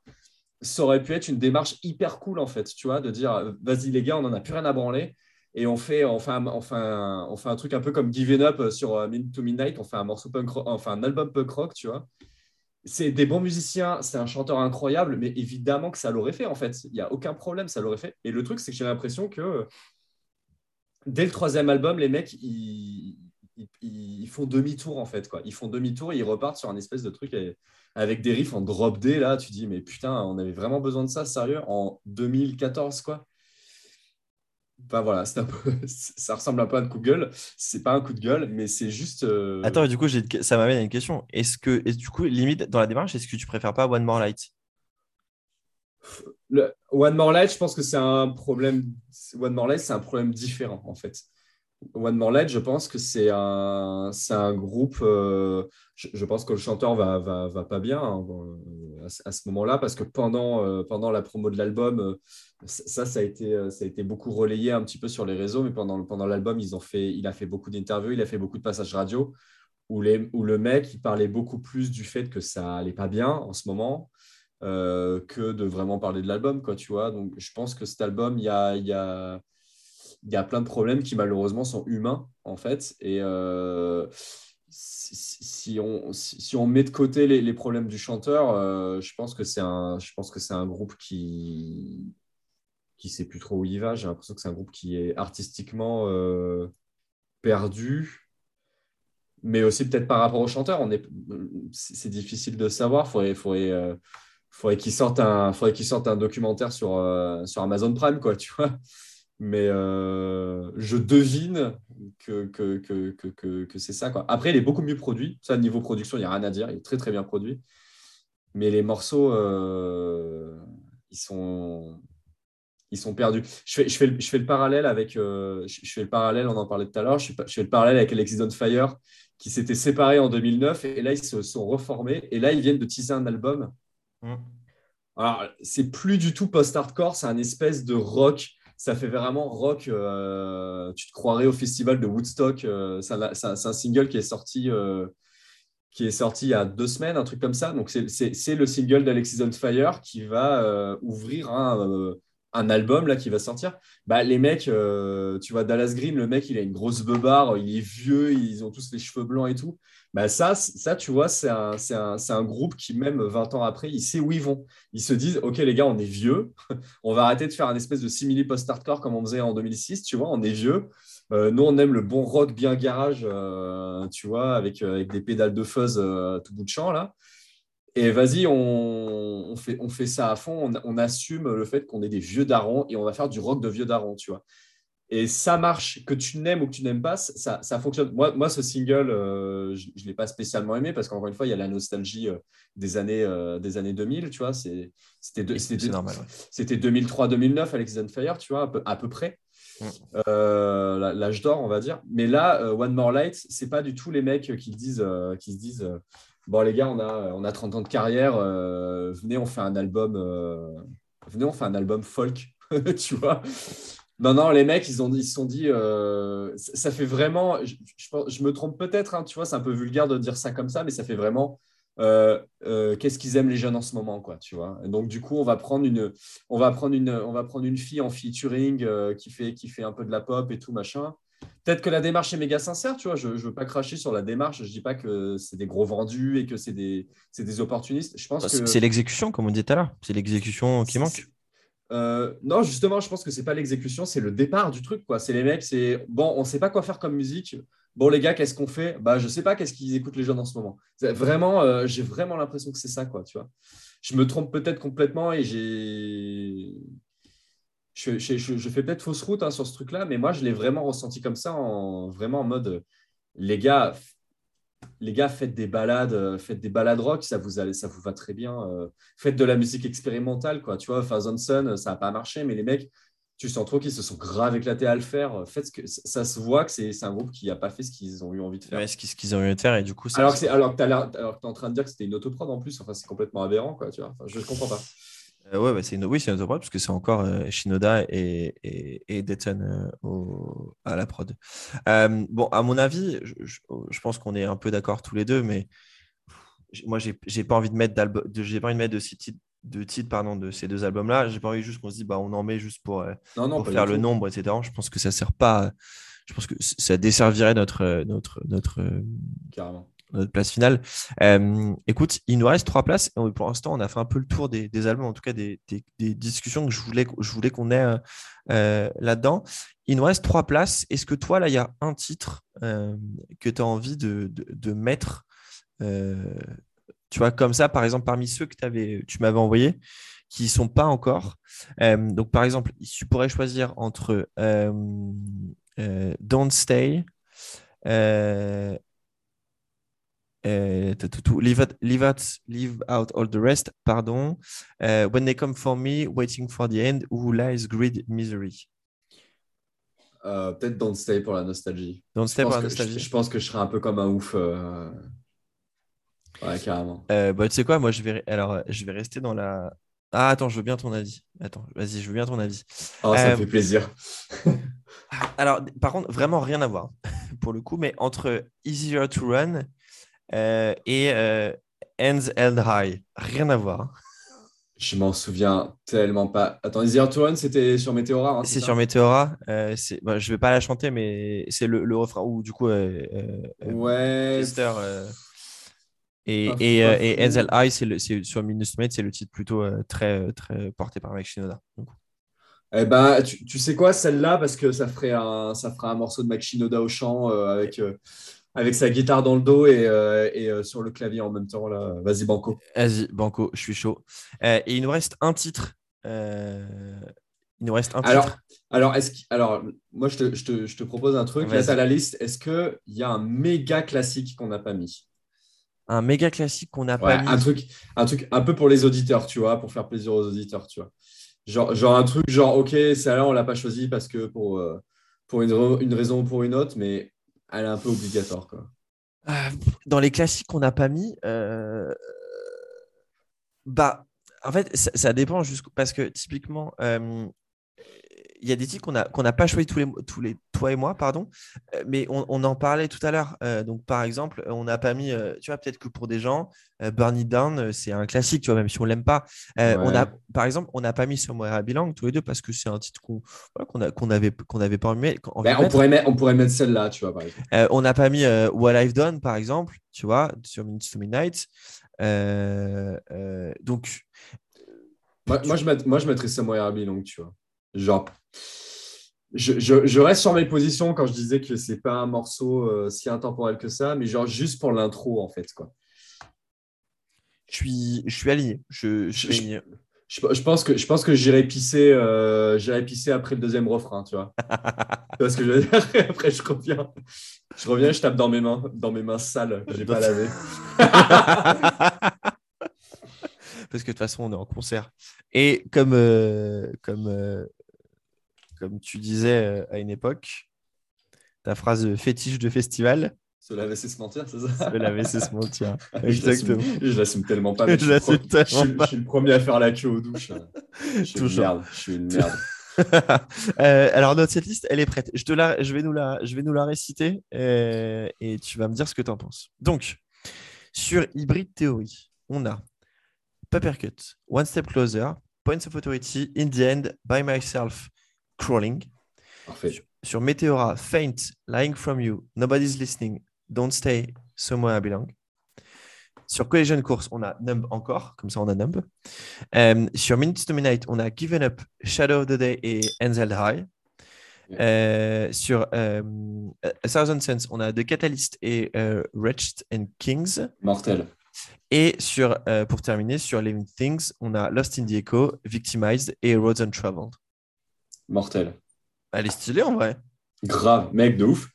Et du coup, pour rappel, il te reste deux choses. Tu choisis par quel titre ça commence et par quel titre ça te finit, cette histoire.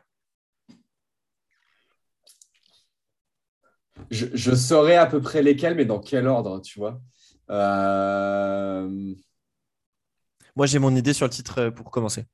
Alors, moi, moi, quand je les avais vus en 2007, ils avaient ouvert sur euh, One Step Closer. Euh, alors, les gars, si, si tu as le Hellf- euh, pas le Hellfest, mais si, si vous trouvez le Rock am Ring de 2007, donc Rock Linkin Park Rock am Ring 2007, euh, je crois que ça ouvre sur One Step Closer. Et ça ouvre sur, euh, sur vraiment que les gros, euh, les deux gros accords, tu vois, avec des, des gros silences. C'est, mortel. Donc, moi, j'ouvrirai avec euh, One Step Closer et je fermerai avec Papercut. Ok, ça me va. Ouais. Et j'ai des petits frissons en disant ça, tu vois. Euh, est-ce que tu alors est-ce que tu fais un rappel ou pas? Ou c'est il joue les 20 d'un coup? Euh, moi, les rappels, ça me gave un peu. J'aime bien quand c'est Je méga déteste, je déteste les rappels, donc euh, je suis d'accord avec toi. Attends. des, des faux rappels ou des vrais rappels, c'est jamais des vrais rappels de toute façon, mais exact. Déjà, oui. Euh, donc, alors attends, tu m'as dit on commence par One Step Closer, on finit par, par euh, Papercuts. Allez, incroyable. incroyable. Steph, on approche de la fin de, de, de cette partie, de, cette, de ce premier gros bloc sur, euh, sur Linkin Park. Euh, la question habituelle, ce concert, tu aimerais le voir où? Tu aurais, aimé, tu aurais aimé le voir euh, dans quel endroit? Donc pour rappel, ça peut être un festoche, un pays, une ville, une salle que tu apprécies plus qu'une autre. Est-ce que tu as, as une idée? Je pense au Trianon. Ok. Ouais, parce que c'est pas forcément par rapport aux souvenirs, mais je trouve que c'est. c'est putain, je vais passer par un énorme bobo, quoi. Mais c'est euh, c'est une salle qui est magnifique, le Trianon. Euh, j'ai vu, j'ai vu des concerts de pas mal de styles de musique là-bas, mais en métal, euh, j'ai vu pour la première fois de ma vie, j'ai vu Deftones, qui est un de mes groupes préférés. En plus, pas longtemps après que le bassiste décède aussi. Donc, ils avaient fait euh, Be Quiet and Drive, euh, genre en hommage. Donc euh, là, autant te dire que euh, il a fallu que j'aille boire après, tellement j'ai chialé, quoi. J'étais desséché. Et j'ai vu Antar Shikari aussi dans cette salle et c'était très très cool. Donc je sais pas, j'ai un, souvenir de. en- Encore une fois, c'est pas du tout de la nostalgie, c'est vraiment que cette salle, je la trouve, je la trouve belle en fait quoi. C'est je trouve que c'est une salle magnifique quoi. Et bah, Pour, avec, avec, euh, avec Chester Bennington qui, qui redescend euh, comme Jésus, tu sais, qui ressuscite euh, et qui, qui redescend, quoi, tu vois, sur la scène comme ça, en lévitation. euh. Et, Voilà. et, et Jay-Z qui, qui apparaît, euh, qui me apparaît fais avec. chier avec Jay-Z, toi. Putain, il a un morceau, mec. Il a un feat sur deux heures de concert. C'est ça qu'on aime, c'est ça qu'il y a de meilleur. Euh, eh ben écoute, euh, je suis d'accord avec toi. Donc euh, ce concert commence par euh, One Step Closer, finit par Papercut, et on est au Trianon. Incroyable. Maintenant qu'on a fini de parler de Linkin Park, Steph, parlons un petit peu de toi euh, et de ton, de ton boys band pour le coup. Euh, alors, alors vous écoutez ce podcast. Normalement, le clip est sorti ou Alors, c'est- euh, alors- va sortir. Le, le clip, pour faire un petit résumé, on a sorti, euh, on a sorti le single, donc Picture of It, euh, sur toutes les plateformes. Et euh, le clip, pour la petite histoire, allez, on balance tout. Le clip, à, à la base, c'était. on, a- on avait fait Steel Torn avec Benjamin Bachelard, qu'on salue. Ça s'était super bien passé et tout. Mais le, le clip suivant s'est dit Putain, ça serait cool de faire un truc euh, pour plutôt utiliser un petit peu notre pognon pour autre chose. Euh, Est-ce qu'on partirait pas sur un truc un petit peu on-made euh, Vas-y, je prends mon, je prends mon Sony et on fait, on essaie de trouver un concept un peu cool et, et on fait le clip nous-mêmes. On est passé par des phases, on est passé par des trucs. Je te fais pas la liste. Est-ce que ça m'étonne de toi et Antoine? Pas du tout. et le, le truc, c'est que c'est qu'une chose en entraînant une autre, on a commencé à euh, contacter des gens euh, via, euh, via des amis de, de- petit Antoine, notre nouveau guitariste, qui, qui avait des amis qui étaient réalisateurs, qui bossaient dans les, dans, les, dans les FX, motion designer, des trucs comme ça. Et, et- et une chose en entraînant une autre, on a commencé à se retrouver à bosser avec pas mal de gens, en fait. Encore une fois, avec qui ça s'est super bien passé et tout. Le fait est que euh, il y a eu le truc de euh, entendre le clip. Bon, bah maintenant, il faut le monter. Euh, moi, tu me connais, je suis méga casse-couille. Donc, à chaque fois, je faisais des feedbacks à tout le monde, genre ça, plus comme ça, ça, plus comme ça. Donc, en fait, tout a pris des plombes. et puis, c'est des, gens, c'est pour la plupart d'entre eux, c'est des gens, c'est leur métier. Donc, en fait, donc, en fait les mecs, euh, c'est, ils, ils bossent pas euh, H24 sur notre, sur notre putain de clip quand même. Donc, euh, en fait, une chose en entraînant une autre, on a pris du retard en fait sur la, sur la production du clip.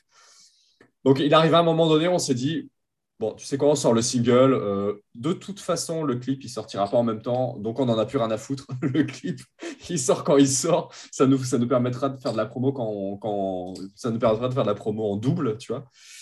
Donc là, à l'heure où, à l'heure où on se parle, est-ce que le clip sera sorti Euh, Peut-être? Il y a, y a- y a- il y a des chances. Peut-être qu'il sera sorti. Bon, si le clip n'est pas sorti, au Ouais, moins, au moins, Franchement. au moins on sait, on sait qu'il y a de l'actu parce que du Ouais. coup, vous jouez, vous jouez dimanche. À Paris. Euh, Ouais, c'est ça. On joue. euh, Attends, dimanche, c'est le 17 Ouais, 17. Ouais. On joue le, on joue le 16, euh, on joue le 16 à Clermont-Ferrand, au Photomat, avec euh, deux groupes de gens très très sympas, euh, qui est Victims of Fury et Gadget. Donc, c'est des gens qui nous avaient contactés euh, via les réseaux. On a fini par sympathiser et, euh, et les mecs ont fini par nous inviter à une date. Donc, en plus, c'est des groupes de punk hardcore. Donc, c'est vraiment. genre les débuts de cette to change quoi tu vois c'était vraiment Ah bah oui, punk oui, hardcore à fond donc on est on est super content et et le 17 donc on joue au club euh, avec euh, Crosshand alors Crosshand c'était euh, un groupe pour ceux qui connaissent et comment on peut dire c'est une mélodie hardcore un truc comme ça ouais Ouais, ouais, c'est la bonne définition. à mon Ah, voilà, sens, du hein, bon mélodique hardcore. Et en fait, c'était des gars euh, qui nous avaient invités euh, en 2020. Euh, c'est des gars qui sortaient vraiment de nulle part en disant les gars c'est cool ce que vous faites on vous invite euh, à notre concert Euh, donc on dit ah putain les mecs c'est super sympa quoi c'est c'est hyper rare dans, dans une scène musicale où euh, des gens comme ça t'invitent gratos euh, Ouais, grave. à à faire un concert, c'est hyper cool. Euh, le concert s'est pas fait bon, bah, à cause du Covid. Et, euh, et nous, quand on a réorganisé, euh, il est en autoproduit, du coup, le concert, on l'organise nous, hein, le concert au club. Et du coup, bah, tout de suite, on s'est dit, bah, putain, les mecs, euh, ils sont sortis de nulle part derrière les fagots, ils nous invitent à, une- ils nous invitent à un concert, euh, on leur doit ça, quoi. Surtout que c'est hyper cool ce qu'ils font, franchement, allez écouter, c'est c'est hyper bien. En plus, Ils viennent de sortir un single en plus. ils- ils viennent de, ils viennent de sortir un single et puis je crois, je crois qu'ils sont, ils sont en train de teaser un EP ou un truc comme ça. Enfin, allez checker. Donc voilà. Et en première partie, il y a un groupe de hardcore aussi qui s'appelle Deviant, euh, qu'on ne connaît pas trop pour le coup, mais qui ont l'air super cool. Donc, bah, écoutez, euh, il, y aura un petit peu, il y aura un petit peu de tout. Quoi. Et, pour revenir un petit peu sur, sur, euh, sur Picture of It, euh, titre enregistré euh, coproduit, mixé et masterisé, si je ne m'abuse, par euh, quelqu'un que vous avez déjà entendu plusieurs fois dans ce podcast, euh, qui n'est autre que le, le grand Robin Maria de Resolve, si je dis pas qui, a fait, qui, a, qui, a, produit absolument, non pas tous nos titres, il a produit le premier EP, il a produit Steel Town. Et du coup, Picture of It. Bah, du coup, tous les titres. Non, il y avait les, il y a, on a fait deux remixes. Euh, ah oui, les remixes, les remixes, les remixes de, les remixes de, de, de Stilton, effectivement. Ouais. Mais, coucou Ilan. Coucou, coucou Ilan. Oh, putain, mais encore quelqu'un qu'il faut que j'invite dans ce podcast. Putain, ah, il, faut, il, il, faut, que tu invites, il faut que tu invites Ilan. Il a, il a fait, euh, il a fait le, le, le mix il a fait le mix et mastering des, des, des, deux remixes qu'on avait, qu'on avait produits. Des deux remixes. Je me souviens. Je me souviens pour le coup, mais, euh, mais je, je, oui, mais pourquoi j'ai encore jamais discuté avec Ilan? Ilan, même si tu n'écoutes pas, euh, tu vas recevoir un DM de Je vais slide dans tes DM euh, très très rapidement. alors, très, très charmant jeune homme. Exactement. Et normalement, au moment où vous écoutez ça aussi, il y a un concours sur euh, l'Instagram d'une setlist presque parfaite. Je vous fais gagner une place pour aller voir Set to Change euh, dimanche au club. Donc euh, voilà, vous, allez voir dans les posts et en story pour vous expliquer comment gagner, comment gagner une petite place pour aller voir ce beau boys band dans la magnifique cave du club, du club à Châtelet. Euh, Steph, avant qu'on termine, euh, est-ce qu'il y a des trucs que tu as grave kiffé depuis ce début d'année? Alors, on n'est pas obligé de, rester dans la sphère rock metal. Hein, si c'est des trucs totalement autres que tu as adoré, euh, n'hésite pas. J'ai une petite anecdote. J'ai donc notre, notre très cher guitariste un jour vient me voir en me disant il faut que tu regardes le documentaire Some Kind of Monster de, de Metallica. Yes. Euh, c'était euh, lui, il est rentré dans le groupe, je crois, un truc, j'ai une connerie, mais genre en septembre 2021 ou un truc comme ça. Et après, on a été, on a, on a été reconfiné ou un truc comme ça, je m'en souviens plus. Où il y a, il y a eu un 2020, tu veux dire? Euh, Oui, 2020, pardon. Et je crois qu'on a été reconfiné ou un truc comme ça. donc je le mate. Tu, vois, ça, ça revient de très loin, donc c'est 2020. Donc je, je mate le documentaire j'hallucine. Ce documentaire, c'est une dinguerie. Euh, je le mate et je lui en parle, tu vois. Je lui dis, putain, mec, je l'ai maté, euh, mais c'est incroyable ce documentaire, quoi. Putain, mais c'est quelle bande de blaireaux, quoi, tu vois. Et il me, il me répond, euh, putain, t'as vu, je te l'avais dit et tout, c'est fou. Je dis, ouais, ouais. Et là, il y a, je sais pas, peut-être deux mois, j'en parle avec ma meuf et je dis, alors moi, Metallica, j'en ai rien à branler ce groupe, mais alors ma copine, elle en a encore plus rien à branler de Metallica, mais elle me dit, bah, si tu veux, parce que je lui, je lui ai méga vendu le truc. Et je lui dis, elle me dit, bah, si tu veux, euh, tiens, un jour, on fout rien, ou il pleut, on se le mate. Donc, on finit par se le mater. Et, euh, et euh, pareil, elle a kiffé parce que c'est. C'est lunaire. C'est ouais, putain, c'est exactement ce que j'allais dire. C'est lunaire comme, comme, comme, documentaire où euh, le mec il part en détox. Euh, ils, sont obligés, vu qu'il y a des, des, millions de dollars sur la table, ils sont obligés de prendre un, un thérapeute de couple euh, pour arriver à s'en sortir parce qu'ils peuvent plus se blairer. Enfin, c'est fou, c'est vraiment. Ils en, peuvent, ils en peuvent plus du thérapeute, du, du, thérapeute, pardon. Il y, a, il y, a, un moment donné, ils, sont, ils sont à deux doigts de le virer. Euh, T'as Lars Ulrich, il n'arrête pas de mâcher du chewing-gum pendant tout le documentaire. Il est insupportable. Enfin, je vous spoil pas tout, mais matez-le, c'est de la télé-réalité. Et du coup, mon, donc, je, te parle de ça. Donc, je le mate, je mate une première fois en 2020 et je le mate là il y a deux mois avec ma copine, tu vois. Et du coup, petit Antoine, euh, on, se voit pour la, on se voit pour s'occuper de la promo de la sortie du single et tout. On, s'ouvre des bières, on est à la maison, on, discute un peu. Je dis putain. Euh, je dis putain, je l'ai revu le truc, euh, je l'ai montré à ma copine, on l'a maté ensemble et tout. Putain, mais c'est vrai que c'est un truc de ouf. Et là, elle me dit, mais ouais, je te l'avais dit, mec. Et à ce moment-là, elle me dit, putain, il faudrait que je le mate un jour quand même. mais non. Je fais, non, mais t'es sérieux, mec. je fais, tu l'as jamais vu. Je fais, putain, ça fait, ça fait deux ans qu'on en parle. Et ce petit connard ne l'a jamais maté. Et là, j'ai bloqué pendant cinq minutes. Je fais, mais, je mais t'es, sérieux ou pas? Tu l'as jamais vu quand même? Il me fait, non, non, je l'ai jamais vu, mais euh, j'ai vu des bouts, quoi, vite fait. Euh.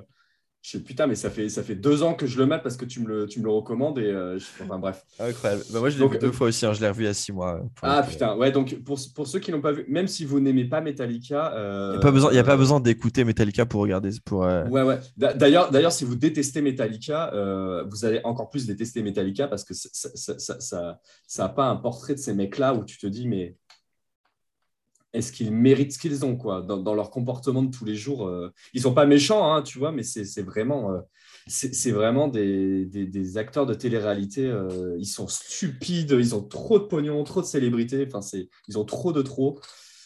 ouais, Euh, c'est assez dingue, ouais. Clairement. donc voilà. T'as des trucs, toi? Attends, je réfléchis à d'autres trucs. Et, et musicalement, je sais pas, il y a des trucs que tu as. Pff, J'écoute pas trop de musique en ce moment. Je peux vous conseiller le dernier album de Woodkid, mais c'est pas sorti en. C'est sorti en 2021, c'est quoi, ça, je crois, Woodkid. C'est possible, ouais. Euh, voilà, alors là, on est là, on n'est pas dans le métal, hein, mais euh, si vous vous dites, euh, putain, la scène française, euh, bof bof, bah putain, c'est vraiment, écoutez, Woodkid, c'est vraiment. c'est un truc vraiment unique, quoi. Ça a eu vachement moins de succès que, que Iron qui était sorti en 2013 parce que euh, ça, avait fait, ça avait fait un méga buzz à l'é- à l'époque, Bah oui, cet, oui, cet oui, album. Parce il réalisait, euh, il réalisait lui-même ses clips. euh, il, a fait, il a fait des clips. il a, je crois qu'à la base, il est, il est motion designer. Donc le mec, il produit lui-même ses sons. Il réalise lui-même ses clips. Et mon morceau préféré du dernier album, c'est Pale Yellow. Et en fait, il devait faire un, il devait faire un clip. Et en fait, euh, il y, a eu le- y a eu le Covid. Et en fait, ce petit bâtard, il s'est modélisé lui-même en 3D pendant le confinement avec son ordinateur. Et en fait, il a fait un clip en, en, motion. On dirait, pri- on dirait limite de la motion capture, quoi, tu vois. Il s'est fait lui-même en motion capture. Et il a fait ça, genre, euh, genre très humblement, euh, petite lyrics vidéo, tu vois. Et c'est une dinguerie. Et le mec, il fait ça tout seul avec son ordi. C'est si, vous vous intéressez à, la musique et comment on fabrique de la musique et euh, euh, comment on fait du DIY, mais c'est vrai, que dans, dans le punk et dans, dans le metal, on parle beaucoup de la scène DIY. Mais genre Woodkid, lui, c'est du DIY, mais à un niveau. euh, Ouais, un niveau difficilement atteignable.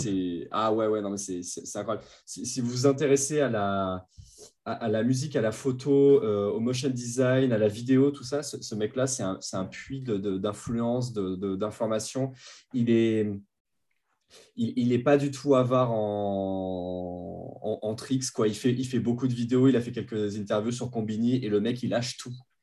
C'est-à-dire, il a aucun secret, euh, il lâche, euh, il, lâche plein de trucs. Je, te, dis un exemple, mais par exemple, euh, il, a, fait un album, il voulait faire un album très industriel. Donc, il, di- il disait, je veux, il disait, je veux que la prod soit hyper froide, en fait. Donc, il y a, beaucoup de sons très métalliques, que des trucs comme ça.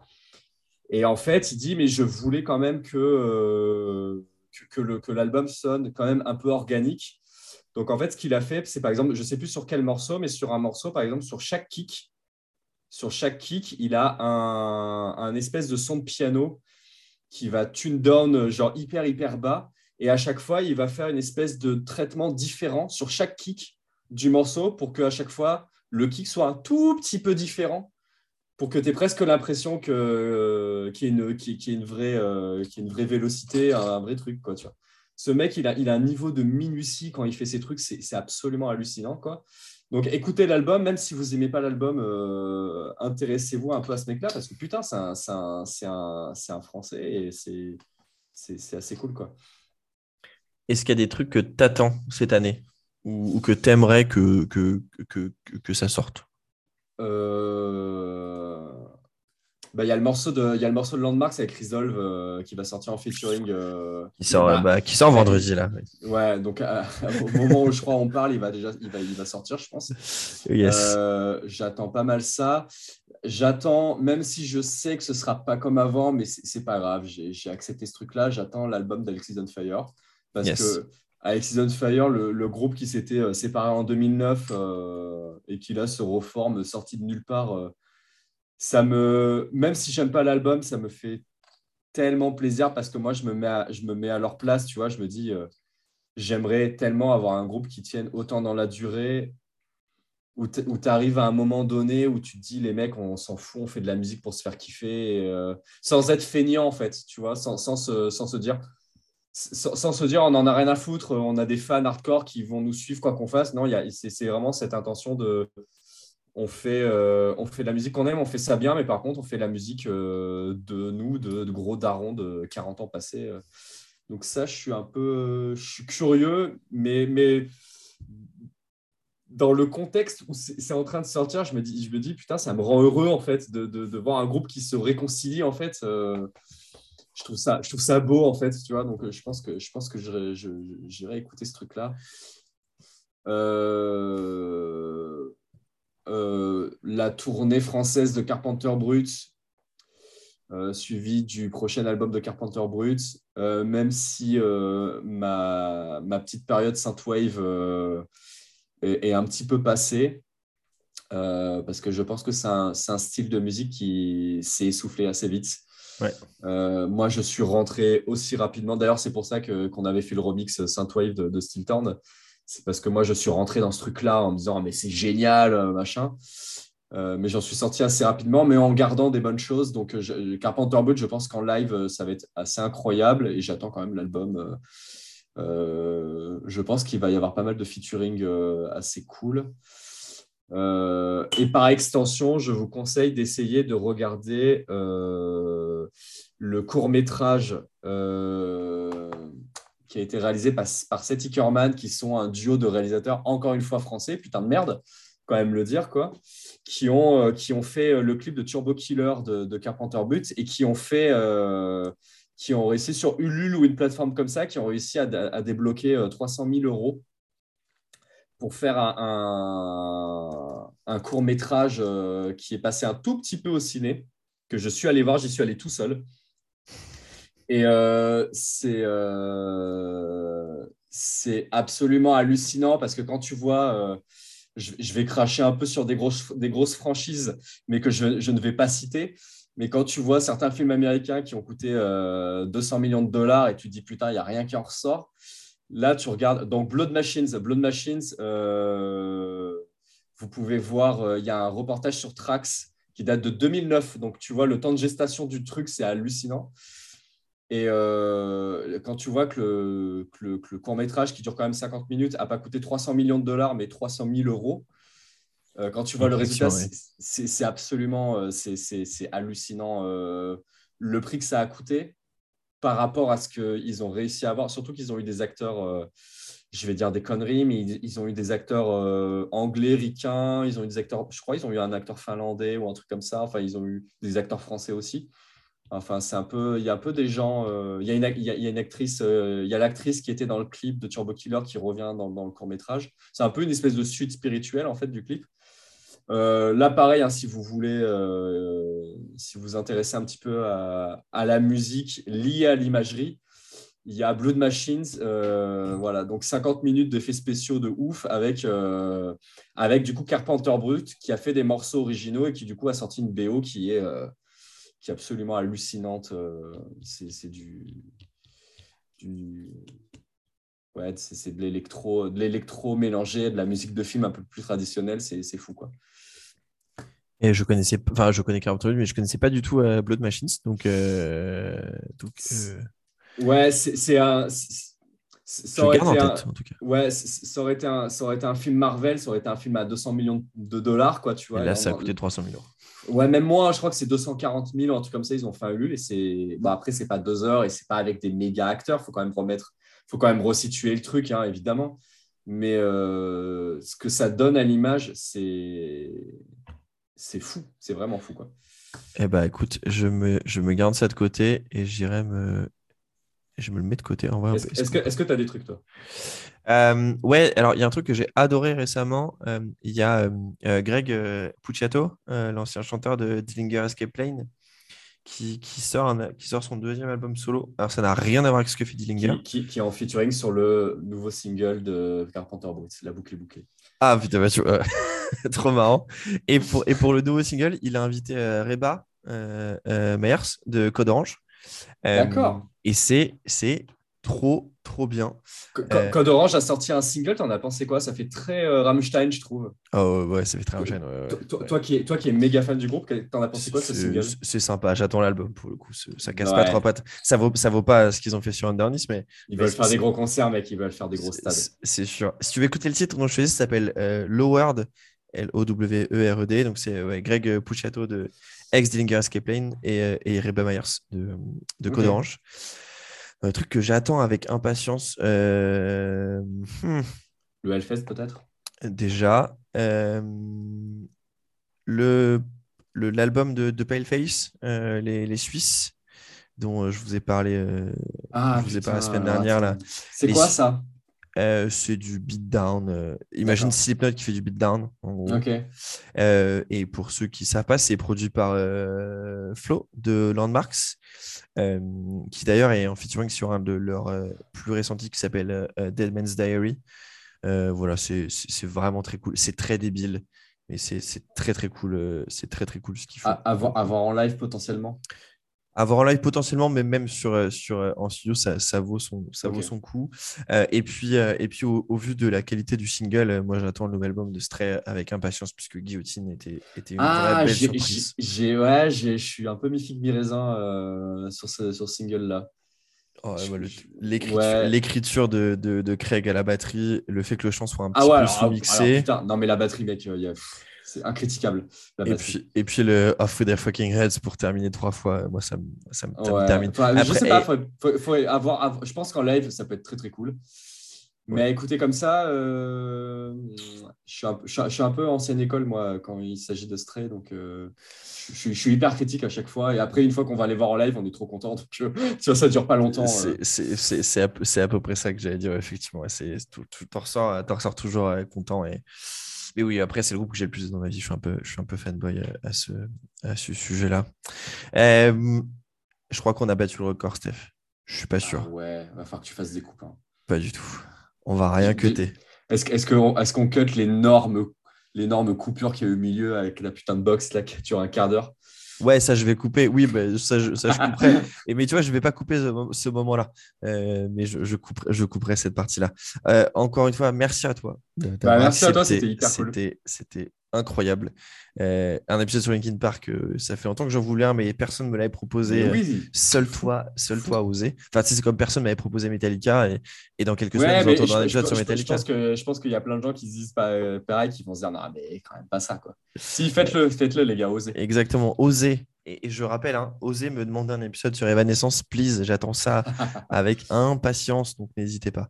Euh, Steph, c'était incroyable. Si vous écoutez l'épisode au moment de sa sortie, n'oubliez pas que sur le compte Instagram d'une setlist presque parfaite ou euh, relié, je pense, par euh, le compte Insta de C'est Tout Change, je vous, fais gagner une place pour euh, le concert qui a lieu du coup dimanche 17 avril au club. Steph, merci à toi. Passe Merci une bonne toi. soirée et on se voit bientôt. À ciao, ciao. Salut tout le monde, salut.